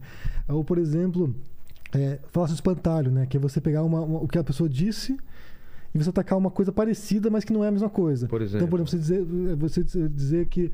ah, vamos pensar aqui um exemplo. Você eh, diz que você apoia redução da desigualdade, e daí você, ah, quer dizer que você apoia o comunismo? Daí você começa a atacar o, o- o argumento comunismo e não. E você sai da questão. e começa a atacar uma outra coisa. E daí você é obrigado a defender algo que você não disse, sabe? Então, Ah, você tira a pessoa daquela, daquela do, do argumento que ela tava pra ir defender outra coisa e quando. É, ou por exemplo, é, falácia da composição, que é esse cara é machista, esse cara é machista, esse cara é machista, logo todos os homens são machistas. Então você pega as partes e você ju- julga o todo como se todas as partes fossem o todo. Mas isso num debate, por exemplo.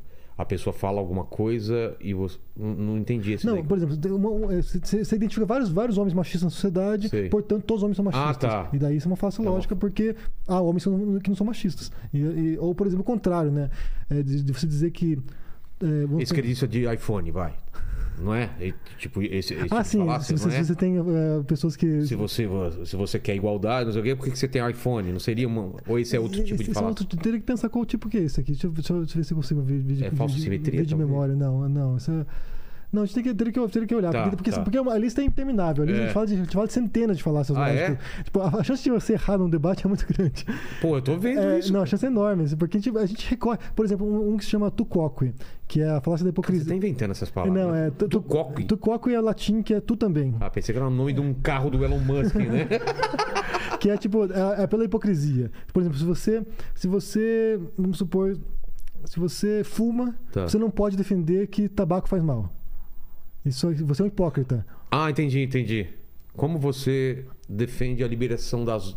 é, a proibição das drogas se você bebe álcool? É, coisa assim, que é você, você é um hipócrita. Você não pode falar sobre isso porque você é uma parte, é uma parte que está envolvida com isso.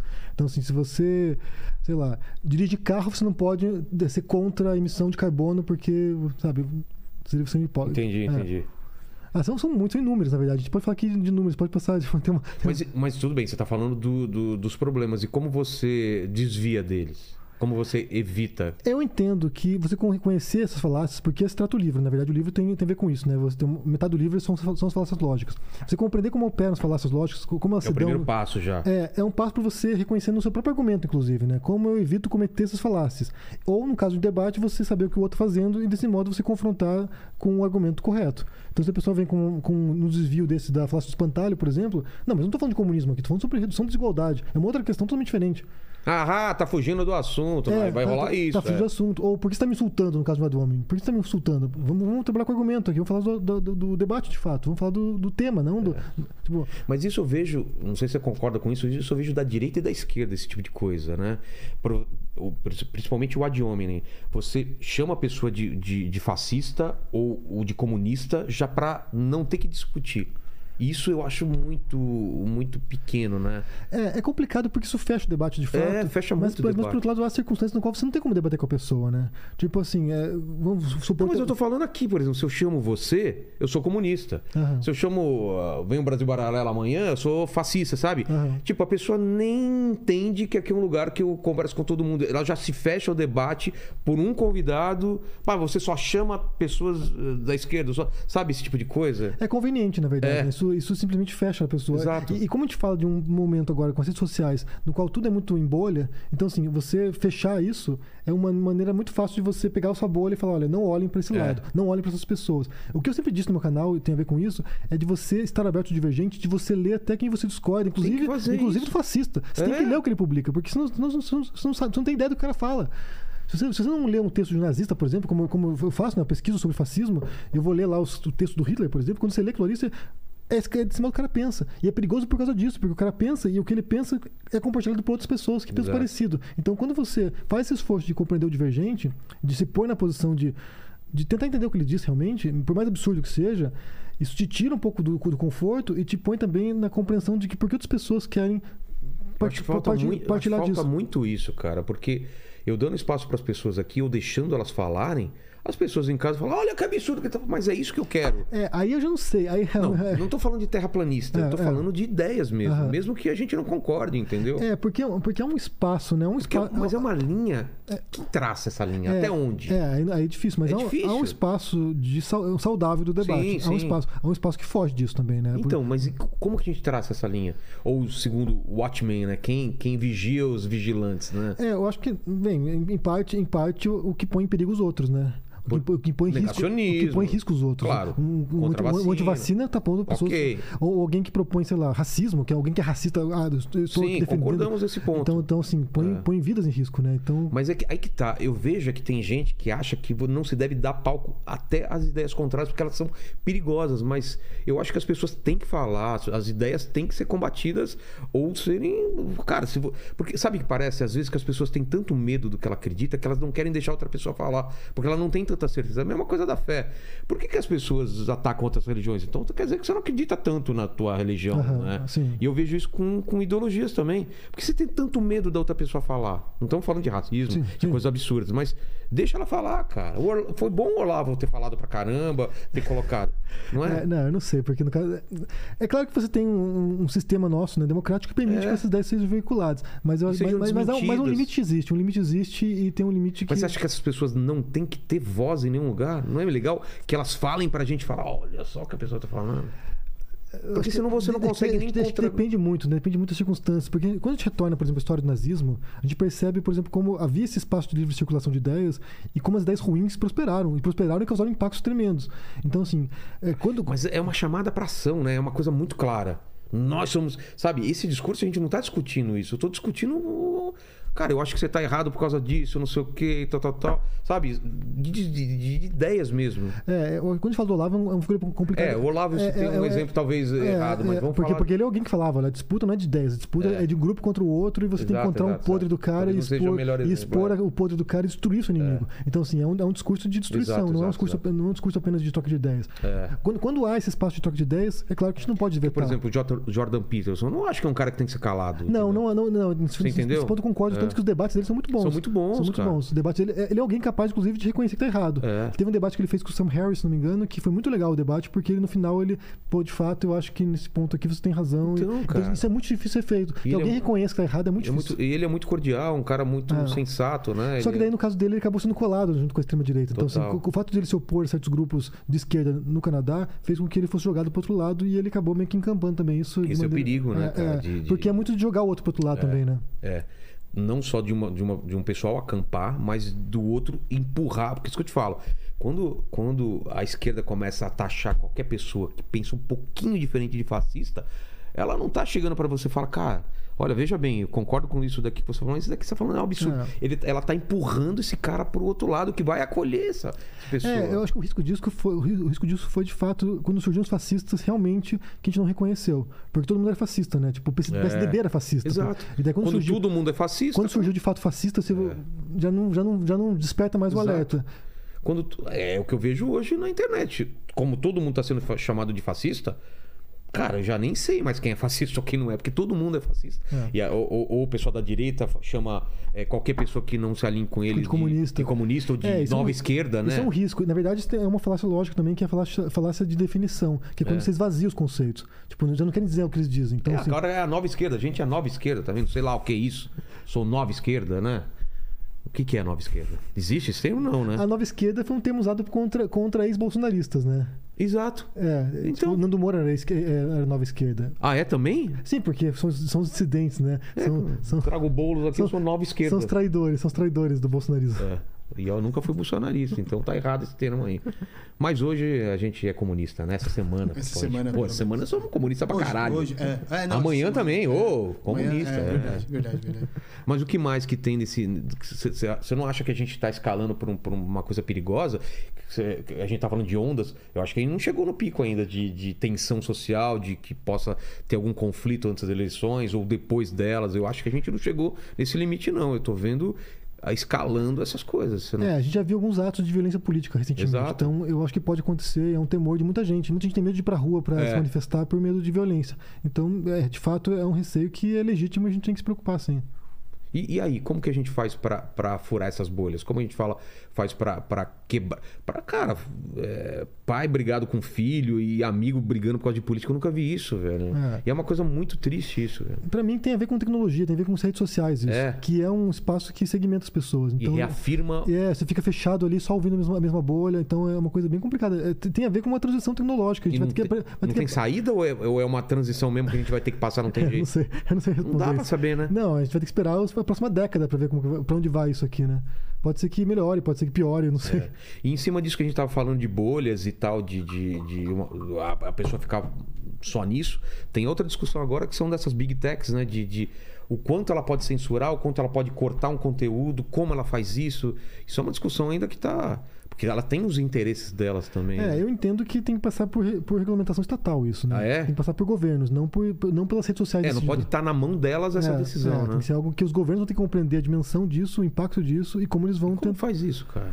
É aí que entra a questão, porque as democracias são meio que dinossauros, né? Eles são bem lentos, né, para poder É. lidar com os problemas. Até que vem, passe regulamentações em sentidos, a gente fala de anos e anos, enquanto que as redes sociais estão aí mudando o tempo todo e E, e moldando. não, gerando, e gerando transformações para bem ou para mal. Não, já absurdo. mudaram muita coisa, né? Exato. Nossa, se for pensar nas relações humanas já mudaram, né? É.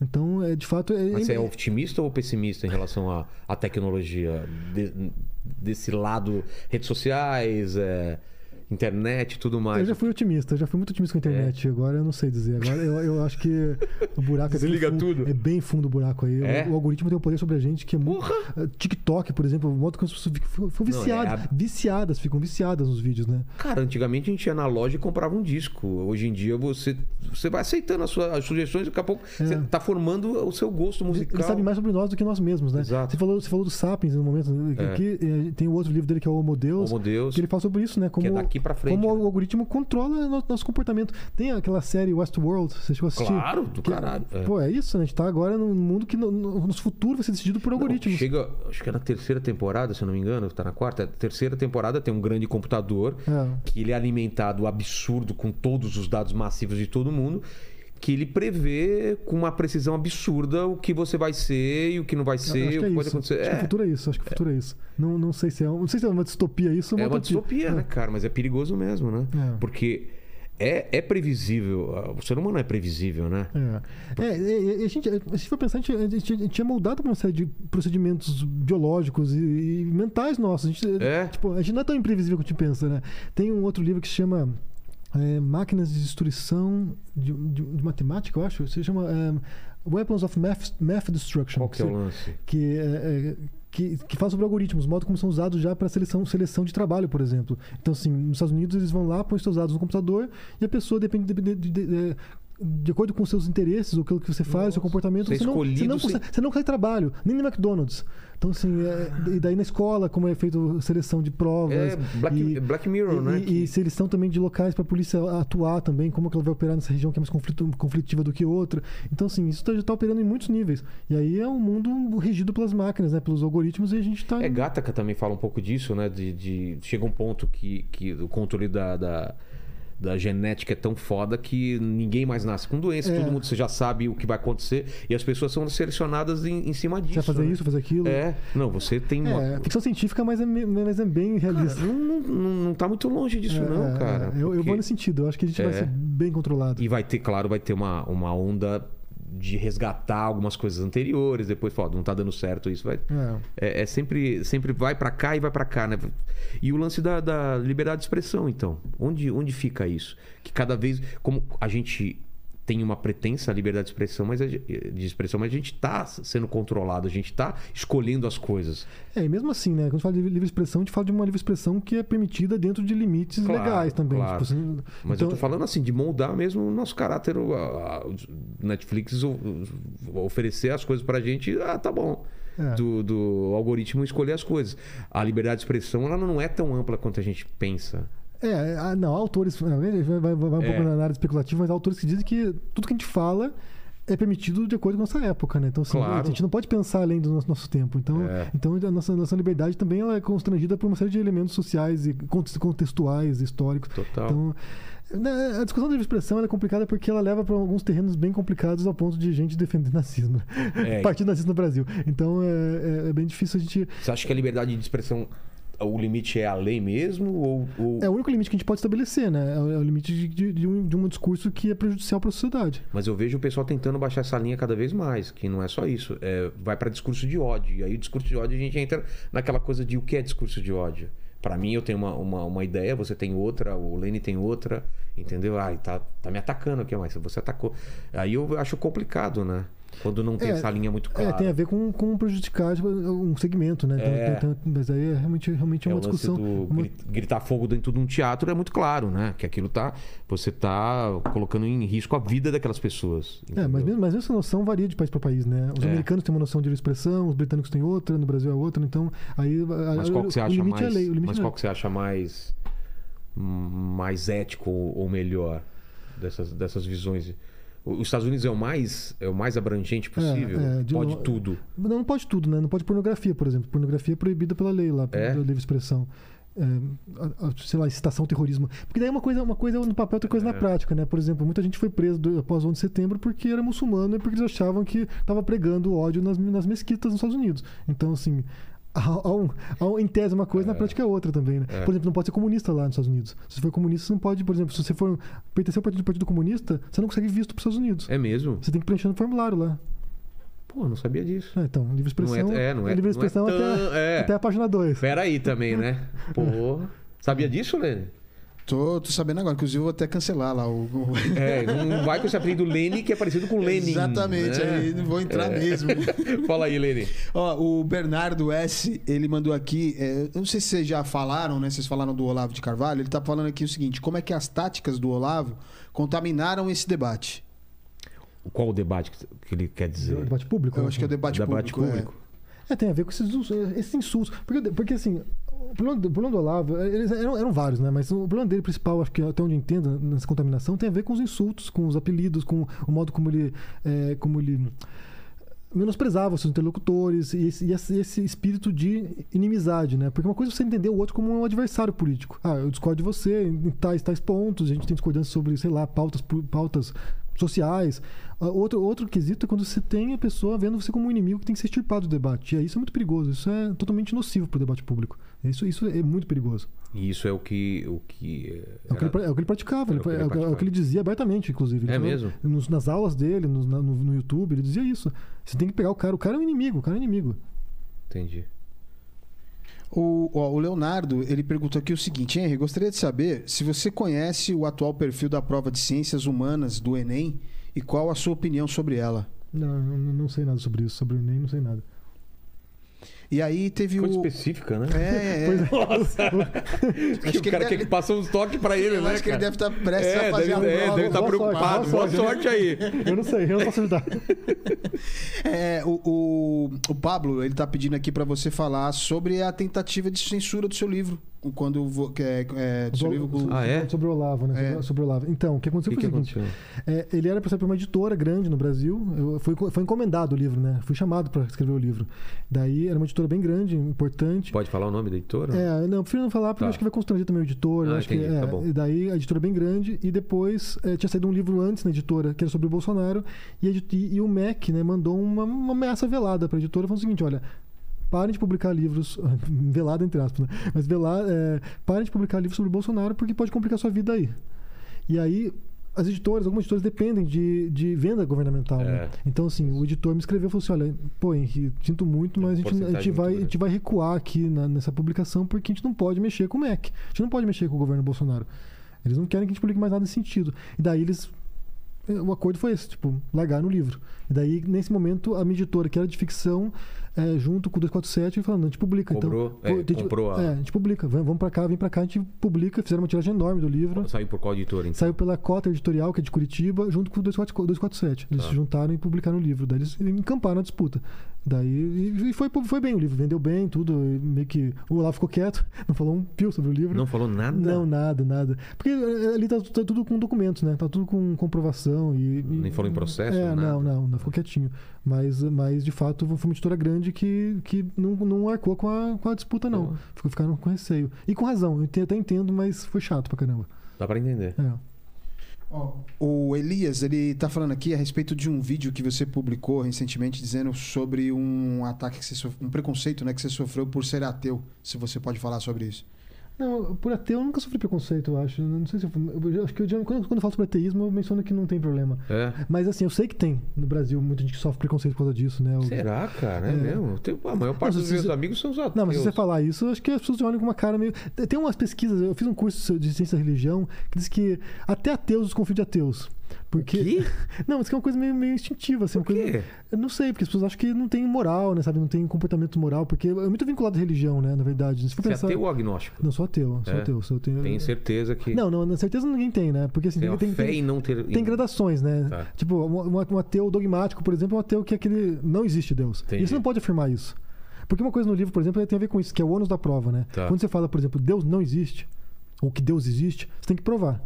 Se você falar Deus existe, tem que. Quais são as provas? Tá, Onde, onde está a prova? E se Deus não existe também, prova que não existe. Então, assim, eu, pra mim, na, minha- na minha visão, não há evidências de que Deus existe. Entendi. Então eu não tenho como provar que Deus não existe. Porque é impossível. E aí entra uma outra questão, que é provar algo que não existe, né? Ah, não existem unicórnios. Tipo, você percorreu o mundo, o mundo inteiro para provar que não existem uni- unicórnios. Aí quem, quem acredita em unicórnio tem que provar que existe, né? É. Ah, existem dragões. Prova a existência de um dragão.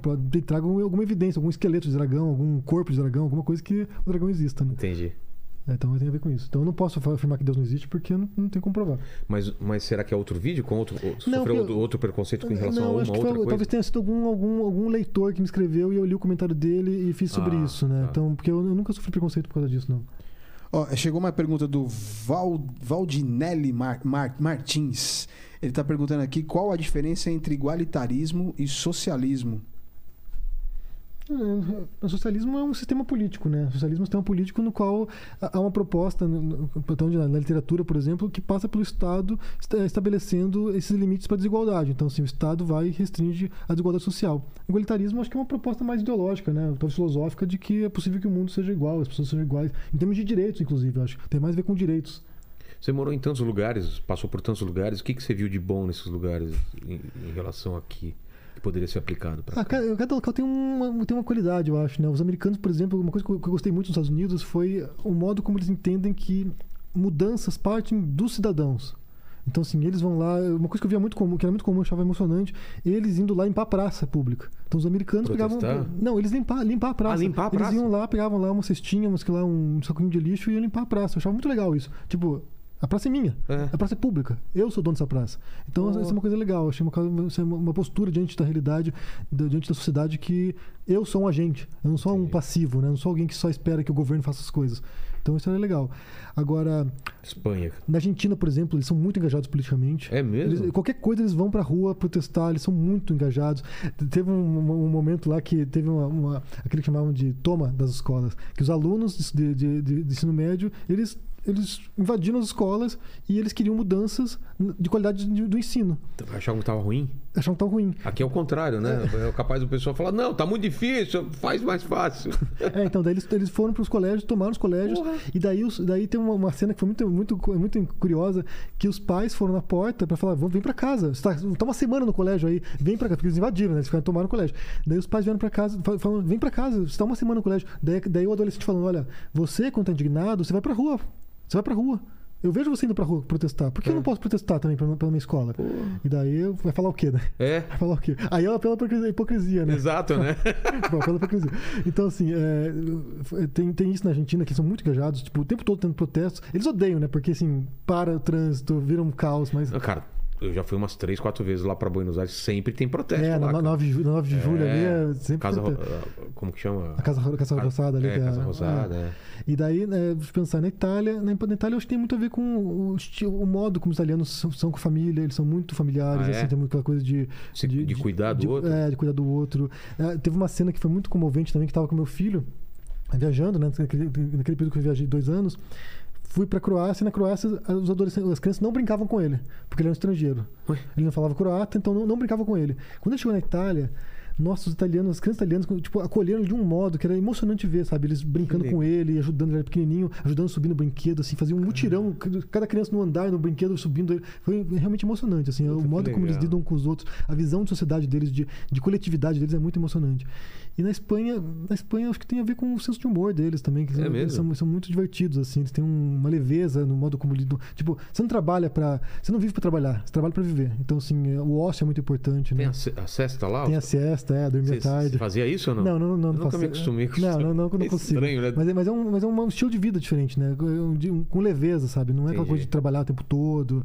É aquela coisa de curtir um pouco a E vida. mesmo assim, os caras.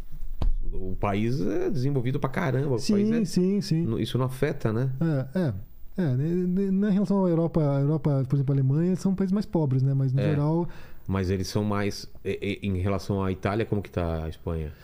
é, alguns países na, na crise de 2010 foram muito afetados, né? A Itália, a, Gré- a Grécia, Grécia, a Grécia Grécia foi, foi fundo do poço, a Grécia, É, a né? Grécia- Então a Espanha, Portugal. até discutindo se iam ajudar a Grécia, o pessoal tava É, é, puto, né? foi, Vai dar dinheiro foi. pra. É, Portugal é um país legal também, a comida é maravilhosa. Porque o que me falaram na época, pelo menos os portugueses, é que deram grana pra caramba pra Grécia pra fazer estrada, fazer uma coisa, os caras gastaram e, e não fizeram. Então os caras estavam putos, é, assim, da esse, é- esse é um conflito que há na União Europeia, né? O modo É. como é é destinado o dinheiro ali. Exato. é, Mas, cara, é... e Brasil? O que que, o que que tem de bom aqui? O que, que dá pra é. melhorar? O povo aqui é foda. Povo- não, é de, de maravilhoso. né? Tipo, de- Ah, foda de maravilhoso. Não, não, Tá. não, que eu, Eu falei, aí não, tem jeito, né? O povo é foda, fala, pô, como não. faz? Tira todo mundo. Aí fudeu, né? Aí Não, fudeu. não, não, não, ao contrário, sentido Ah, positivo, tá. positivo. Não, porque eu vim agora, assim, fui muito bem acolhido aqui. Eu tava até um pouco assustado, assim, pô, como é que vão receber aqui, né? Atacando o Ah, é Bolsonaro. diferente, Dizendo, cara. Pô, não, os eventos fazendo aqui tá maravilhosos, o pessoal vindo ali. Cara, a vida não é a internet. Eu demorei muito pra perceber isso. Você, cara, você vê a internet, aquela raiva, não sei o quê, e você vai pra rua, cara. Ninguém tá nem aí com o que tá acontecendo no Twitter. É muito bom. isso. É, é, verdade, verdade. É muito calor humano, é muita gente legal. Exa- gosta do seu trabalho, É, te é. acompanha. É. muito bom, Não, cara. e eu não tenho esse contato, né? Porque como eu tô lá na É? Espanha, ninguém me conhece. Eu vou na rua, lá ninguém sabe quem eu sou. Você só tem reação do, da internet. É, e o ódio, tudo, mas quando eu vim pra cá no dia a dia, assim, o pessoal é bem acolhedor, é bem acolhedor. E o mesmo. ódio é muito mais forte, né, cara? É, é o ódio. Você tem mil comentários positivos, parece o carinha xingando ali, fica, pô, É. Nossa. nossa, maquinando ali. Pô, por que, por que o cara me odeia? Tipo, É. Fala aí, Lene. Aqui foi. Tem surpresa aqui. Nando Moura aqui, né? Tá, tá- chegou já? Ó. Tá chegando, tá chegando, tá chegando. Ele tá estacionando o Mustang O Mustang. pô. é. E aí, cara, o que que você que que você acha então que que que, a, que deveria ser ensinado nas escolas, a parte de filosofia, de ética? O que que você pensa sobre a educação aí? De, o que, que dá pra melhorar? A gente perdeu umas gerações aí, né? É, é, eu imagino que uma coisa que deveria ser incentivado é o pensamento crítico mesmo, né? A capacidade É. de você analisar as coisas, de você avaliar as coisas, de você fazer uma triagem do que é falso verdadeiro. Porque, assim, na internet é tudo disponível, né? Exato, agora, na nossa época, não, eu sou mais velho que você, mas, cara, você tinha, você não tinha essa quantidade de, de lugares que vem informação, né? Como a gente faz pra, pra filtrar Então, você isso? ter capacidade de você filtrar a informação é muito importante, porque uh, hoje, hoje em dia você não precisa lembrar conteúdo, né? Qualquer coisa que você queira saber, por exemplo. Tá aqui, é, qual a capital de- Google, é, Google, vai é. lá no Google. Mas é você filtrar a informação. Acho que tem que ensinar a, pensar, a pensar mesmo. Mas o que? É lendo livros? É, é, Eu- eu como acho que que faz eu isso tô- na escola? Eu acho que tem a ver com o estímulo de, de- do debate, inclusive, né? De você, sabe, expressar verbalmente o que você pensa, de você pegar uma informação e você dissecar essa informação e poder compreender as partes da informação e você poder buscar, buscar, vou pesquisar que alguém disse uma coisa, sei lá, disse uma informação. Você conseguir buscar e verificar e- e ver ser mais cético, fontes. né? É, é um pouco de ceticismo. Não acreditar que aquilo é a verdade. A prática da "Pô, eu vou dúvida. ver, é, vou ver se realmente é isso e. A prática da dúvida, você questionar as coisas. Questionar, inclusive, as suas próprias convicções, a, a do seu grupo. É importante que você faça isso. É de você pôr em xeque os seus, os seus- dogmas também. Mas isso, isso não, não, não tá gerando na- nas pessoas um, um certo, uma ansiedade, cara, de se você fica um dia no celular, pode ter mudado o mundo e você fica naquela. Não sei se você sente es- essa ansiedade às vezes, fala, pô, eu fui viajar agora uma semana, fiquei meio longe, nem soube direito, tava, né? Você não fica muito na internet. E quando você volta, fala, aconteceu tanta coisa, e tem meme novo, tem. Tem, puta, treta nova e não sei o que. A rainha morre também. No, no meio É, há uma dependência né, da informação. Acho que a gente tá Mas meio não que. era assim antes, cara. Não, a gente não dependia tanto É de porque não tá- tinha tanta disponibilidade também, né? Porque você pensava É. de jornal, por exemplo, jornal diário, a pessoa comprava jornal diário, não sei o quê, televisão, né? É. O dia inteiro assistindo televisão, jornal. Mas, mas parece que se você não tá sabendo de tudo, de tudo, você não existe. Você, você- cara, você não consegue nem viver sua vida. Eu não sei se isso, isso tem um eu- jeito de. É, eu vou no sentido contrário agora. Eu tô É? afim de, por mim, sair das redes sociais Mas e como você pro faz mato, ia pro mato. É, não, não sei. É. É, É um caminho, né? é. É, a gente vai ter que lidar. Eu acho que, como é uma transição tecnológica muito recente, a gente fala de que 10 anos, a gente vai aprender a lidar com isso ainda. A gente vai ter que, a gente vai ter que ser educado a lidar com isso. É porque você vê, né? Você falou ah, que você teve infarto, né? Tem a depressão, ansiedade, tudo isso é coisa nova. Sim, de, sim, sim. Esse, esse- esse aumento exponencial, sim, né? sim, é de- uma- quase epidêmico, né? É. É. E essa coisa da aceitação também. As pessoas querem ser aceitas agora. Antes você queria ser aceito na sua turma, agora a pessoa quer ser aceita no mundo, É, né? sim, Ela expõe a sua vida Os e ai, meu likes, Deus, as é. sim, os comentários, tudo é de fato. Não, isso, isso cria uma dependência completa e o adolescente está muito envolvido nisso, né? É. Porque você está naquela fase de aceitação, de fato. Você quer, sabe, ser, ser amado. Fazer Todos, parte. todos nós queremos ser, ser amados, na verdade. A gente está se expondo aqui, a gente quer ser amado Claro, também. você está escrevendo um livro, você quer que as pessoas leiam, que achem legal. E- mas daí quando você tem essa pressão de o tempo todo receber esse tipo de, de inputs, né? De ficar toda É. hora a pessoa tipo, clicando, isso é muito pernicioso, ao meu ver. É meio jogo, né? Parece como um, um- jogo viciado, né? Que você É, fica ó. viciado naquele jogo. É. Você tá conseguindo mesmo dar uma. Dar uma Eu, eu tenho conseguido fazer um- isso um pouco nos últimos dias. Tenho conseguido É. me afastar um pouco, mas é que você é sempre puxado, né? Sempre Exato. puxado. Surge lá um- uma notificação, você é puxado. né? Vai ver lá, É. né? Agora, o que, que aconteceu esses dias? Foi, foi a morte da rainha, agora o Bolsonaro tá lá na Inglaterra, né? E tal. E aí, se eu fico fora, todo mundo, ah, você soube o que aconteceu? Aí você vai ter que ir lá e atrás. É, eu tô, Isso me eu tô, tô bem por cria fora. uma- Eu tô bem por Eu fora. também tô por fora pra caramba. E, mas isso me, me dá uma angústia, porque eu tô falando com uma pessoa e a pessoa traz esse assunto, eu vou ter que, pô, ter que estar assim. Então, é uma dependência muito ruim, eu acho, de estar por dentro. Mas obrigado demais, Henry, aqui. Eu sei que você tem horário aqui, mas vamos para as três perguntas finais. Pode ser, Helene? Bora, bora lá. Bora, bora. Surgiu mais alguma pergunta, alguma Não, coisa? não, aqui, aqui já foi. Mas como que tava o chat? Tava tranquilo ou tava aquela É, briga? é, aquele... De vez em quando aparecia alguém fazendo alguma piadinha, perguntando alguma coisa. É, Tem aquela assim. famosa piada do Olavo de Carvalho. Do, do Buce... Como é? É, do, do silêncio do Olavo. ainda. É, Ah, tá. é, é assim. E tinha bastante, sabe? Tinha, mas galera, é, não, não rola essa piada aqui. Fechou? Essa piada aí é Tá. complicada, Tá beleza? Bom, tá bom, tá bom. Henry, obrigado demais. E eu sempre termino o papo aqui fazendo três perguntas. Contigo não vai ser diferente. Mande. A gente falou aqui da sua história de vida, dos seus livros e tal. E olhando pra trás, Henry, que, que você acha, qual você acha que foi o momento mais difícil da sua vida ou da sua carreira? Eu acho que quando o vídeo estourou no, no Facebook, Esse que você foi falou. muito difícil, foi muito difícil, de fato. Foi uma decisão bem complicada. Foi, É aquele momento que a gente foi. Assustou Foi um dilema, foi um dilema de fato. Foi assim, que, eu, que, eu, que, rumo, que rumo que eu sigo? Porque eu não sou alguém, alguém de treta. Não sou alguém que gosta de estar, sabe, nesse, nesse tipo de confronto. Então, pra mim, foi bem difícil decidir partir pra, pra disputa. E você se arrepende? Não, não, não me arrependo. Não, porque abriu muitas portas, sabe? Então, assim, a própria literatura, conhecer conhecido, isso ajudou bastante, porque a minha meta é, é- é viver da minha escrita. Só que para isso as pessoas têm que saber quem eu sou para poder querer se interessar por um Ah. livro. Então, assim, nesse sentido, é, foi uma mudança bem drástica na minha vida e que levou até onde eu estou agora. Mas foi bem complicado, foi bem complicado e. Isso que foi uma, uma, uma semana, alguns É, dias. alguns dias ali, talvez, talvez, é talvez uns 10 dias ali que eu fiquei pensando, o que, que eu faço agora, né? Então foi bem complicado. Cara. e o tanto de ódio, né? É, então, saber como eu as pessoas estão odiando as outras, isso é É. muito complicado. Isso gera uma, gera uma, uma, uma ansiedade, né? Um negócio de você.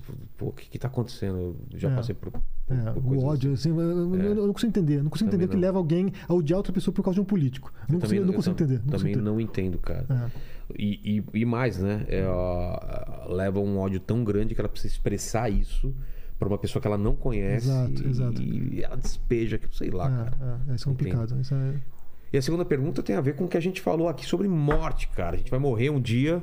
Você acredita que não vai ter nada? Eu espero que esteja certo. Lene, e você? É, Você, também você acredita? eu fico aqui meio em cima do muro. É? o Paquito eu sei o que ele acredita, no nada. É, né? eu tô no barco do, do Henry. Tá, é, você eu Nada. sei que se Nada. tiver inferno você tá lá, se tiver céu você tá lá, se É, não tiver mas eu nada... prefiro que acabe em barranco, né? tá certo, tá certo. Esse, eh, a gente vai morrer um dia, espero que demore muito tempo, mas esse vídeo vai ficar pra sempre na internet, assim como todos os seus. O pessoal pode voltar daqui 323 anos pra querer saber quais seriam suas últimas palavras, hein? Seu epitáfio. Valeu a pena. É? Hoje já, já valeu a pena. Daqui 10 anos valeu a pena. Valeu. Ô, ô, vai ter, valeu a pena. Ô, ô, valeu a pena. Ah, não, E, e, e, valeu a pena. E, e. O que, que foi que você fez assim? Ah, você nunca Ah, erra. daí- Falou que você é Ah, um esse cara que é nunca fácil. erra. Ele nem sabe o nome da banda. Que banda que é que, que canta isso daí? Ah, essa é aquela banda lá que é o, aqueles caras lá que, que canta essa, essa música aí. Cidade Negra, não é? Não, é o Não Rapa. sei. Nossa, errei Aí, ó. Aí, ó. Caramba, é rapa, é verdade. Valeu a pena. E, Pescador de ilusões. Boa, boa banda, É. boa banda. E a terceira pergunta é se você tem algum questionamento, alguma dúvida. Tem alguma dúvida ainda? Como a filosofia te faz fazer várias perguntas, divide uma dessas questões com a gente. Por quê? Por quê? Por quê? Porque é, tudo- é a grande pergunta, na verdade. Por- por Por, que- que, por que a gente tá aqui? Por que a gente tá aqui? E essa pergunta, não, pra mim não tem resposta, mas é a pergunta que move a gente. É, é o que move a gente fazer tudo. Por quê? Por quê? Por que a gente tá aqui? Por que a gente tá aqui? É a grande Não pergunta. tem resposta, né? Não tem resposta. Mas você acha que é simplesmente um acaso da podia ser a gente, podia ser outra outro Eu acho que é, eu acho É que é. É, é acaso. mesmo, é pura, simplesmente acaso. acaso. É como as coisas fossem- foram se configurando no, E a no- gente, no por, universo. por ter, por ser essa raça que, que, que tá aqui, a gente olha como não, somos escolhidos e tal, mas poderia ser outro tipo de macaco, poderia, Podia ser qualquer outra coisa, ser um né? dinossauro se É, não viesse o, é. o, o- o cometa. É, por quê? É, Triste, cara. Eu tô ficando triste nesse papo, cara. É, Vale a pena, vale a pena. Vale a Ape- pena. Apesar disso, vale a pena. Claro que vale, pô. Que, eu- pô. O que eu mais faço é me questionar, cara.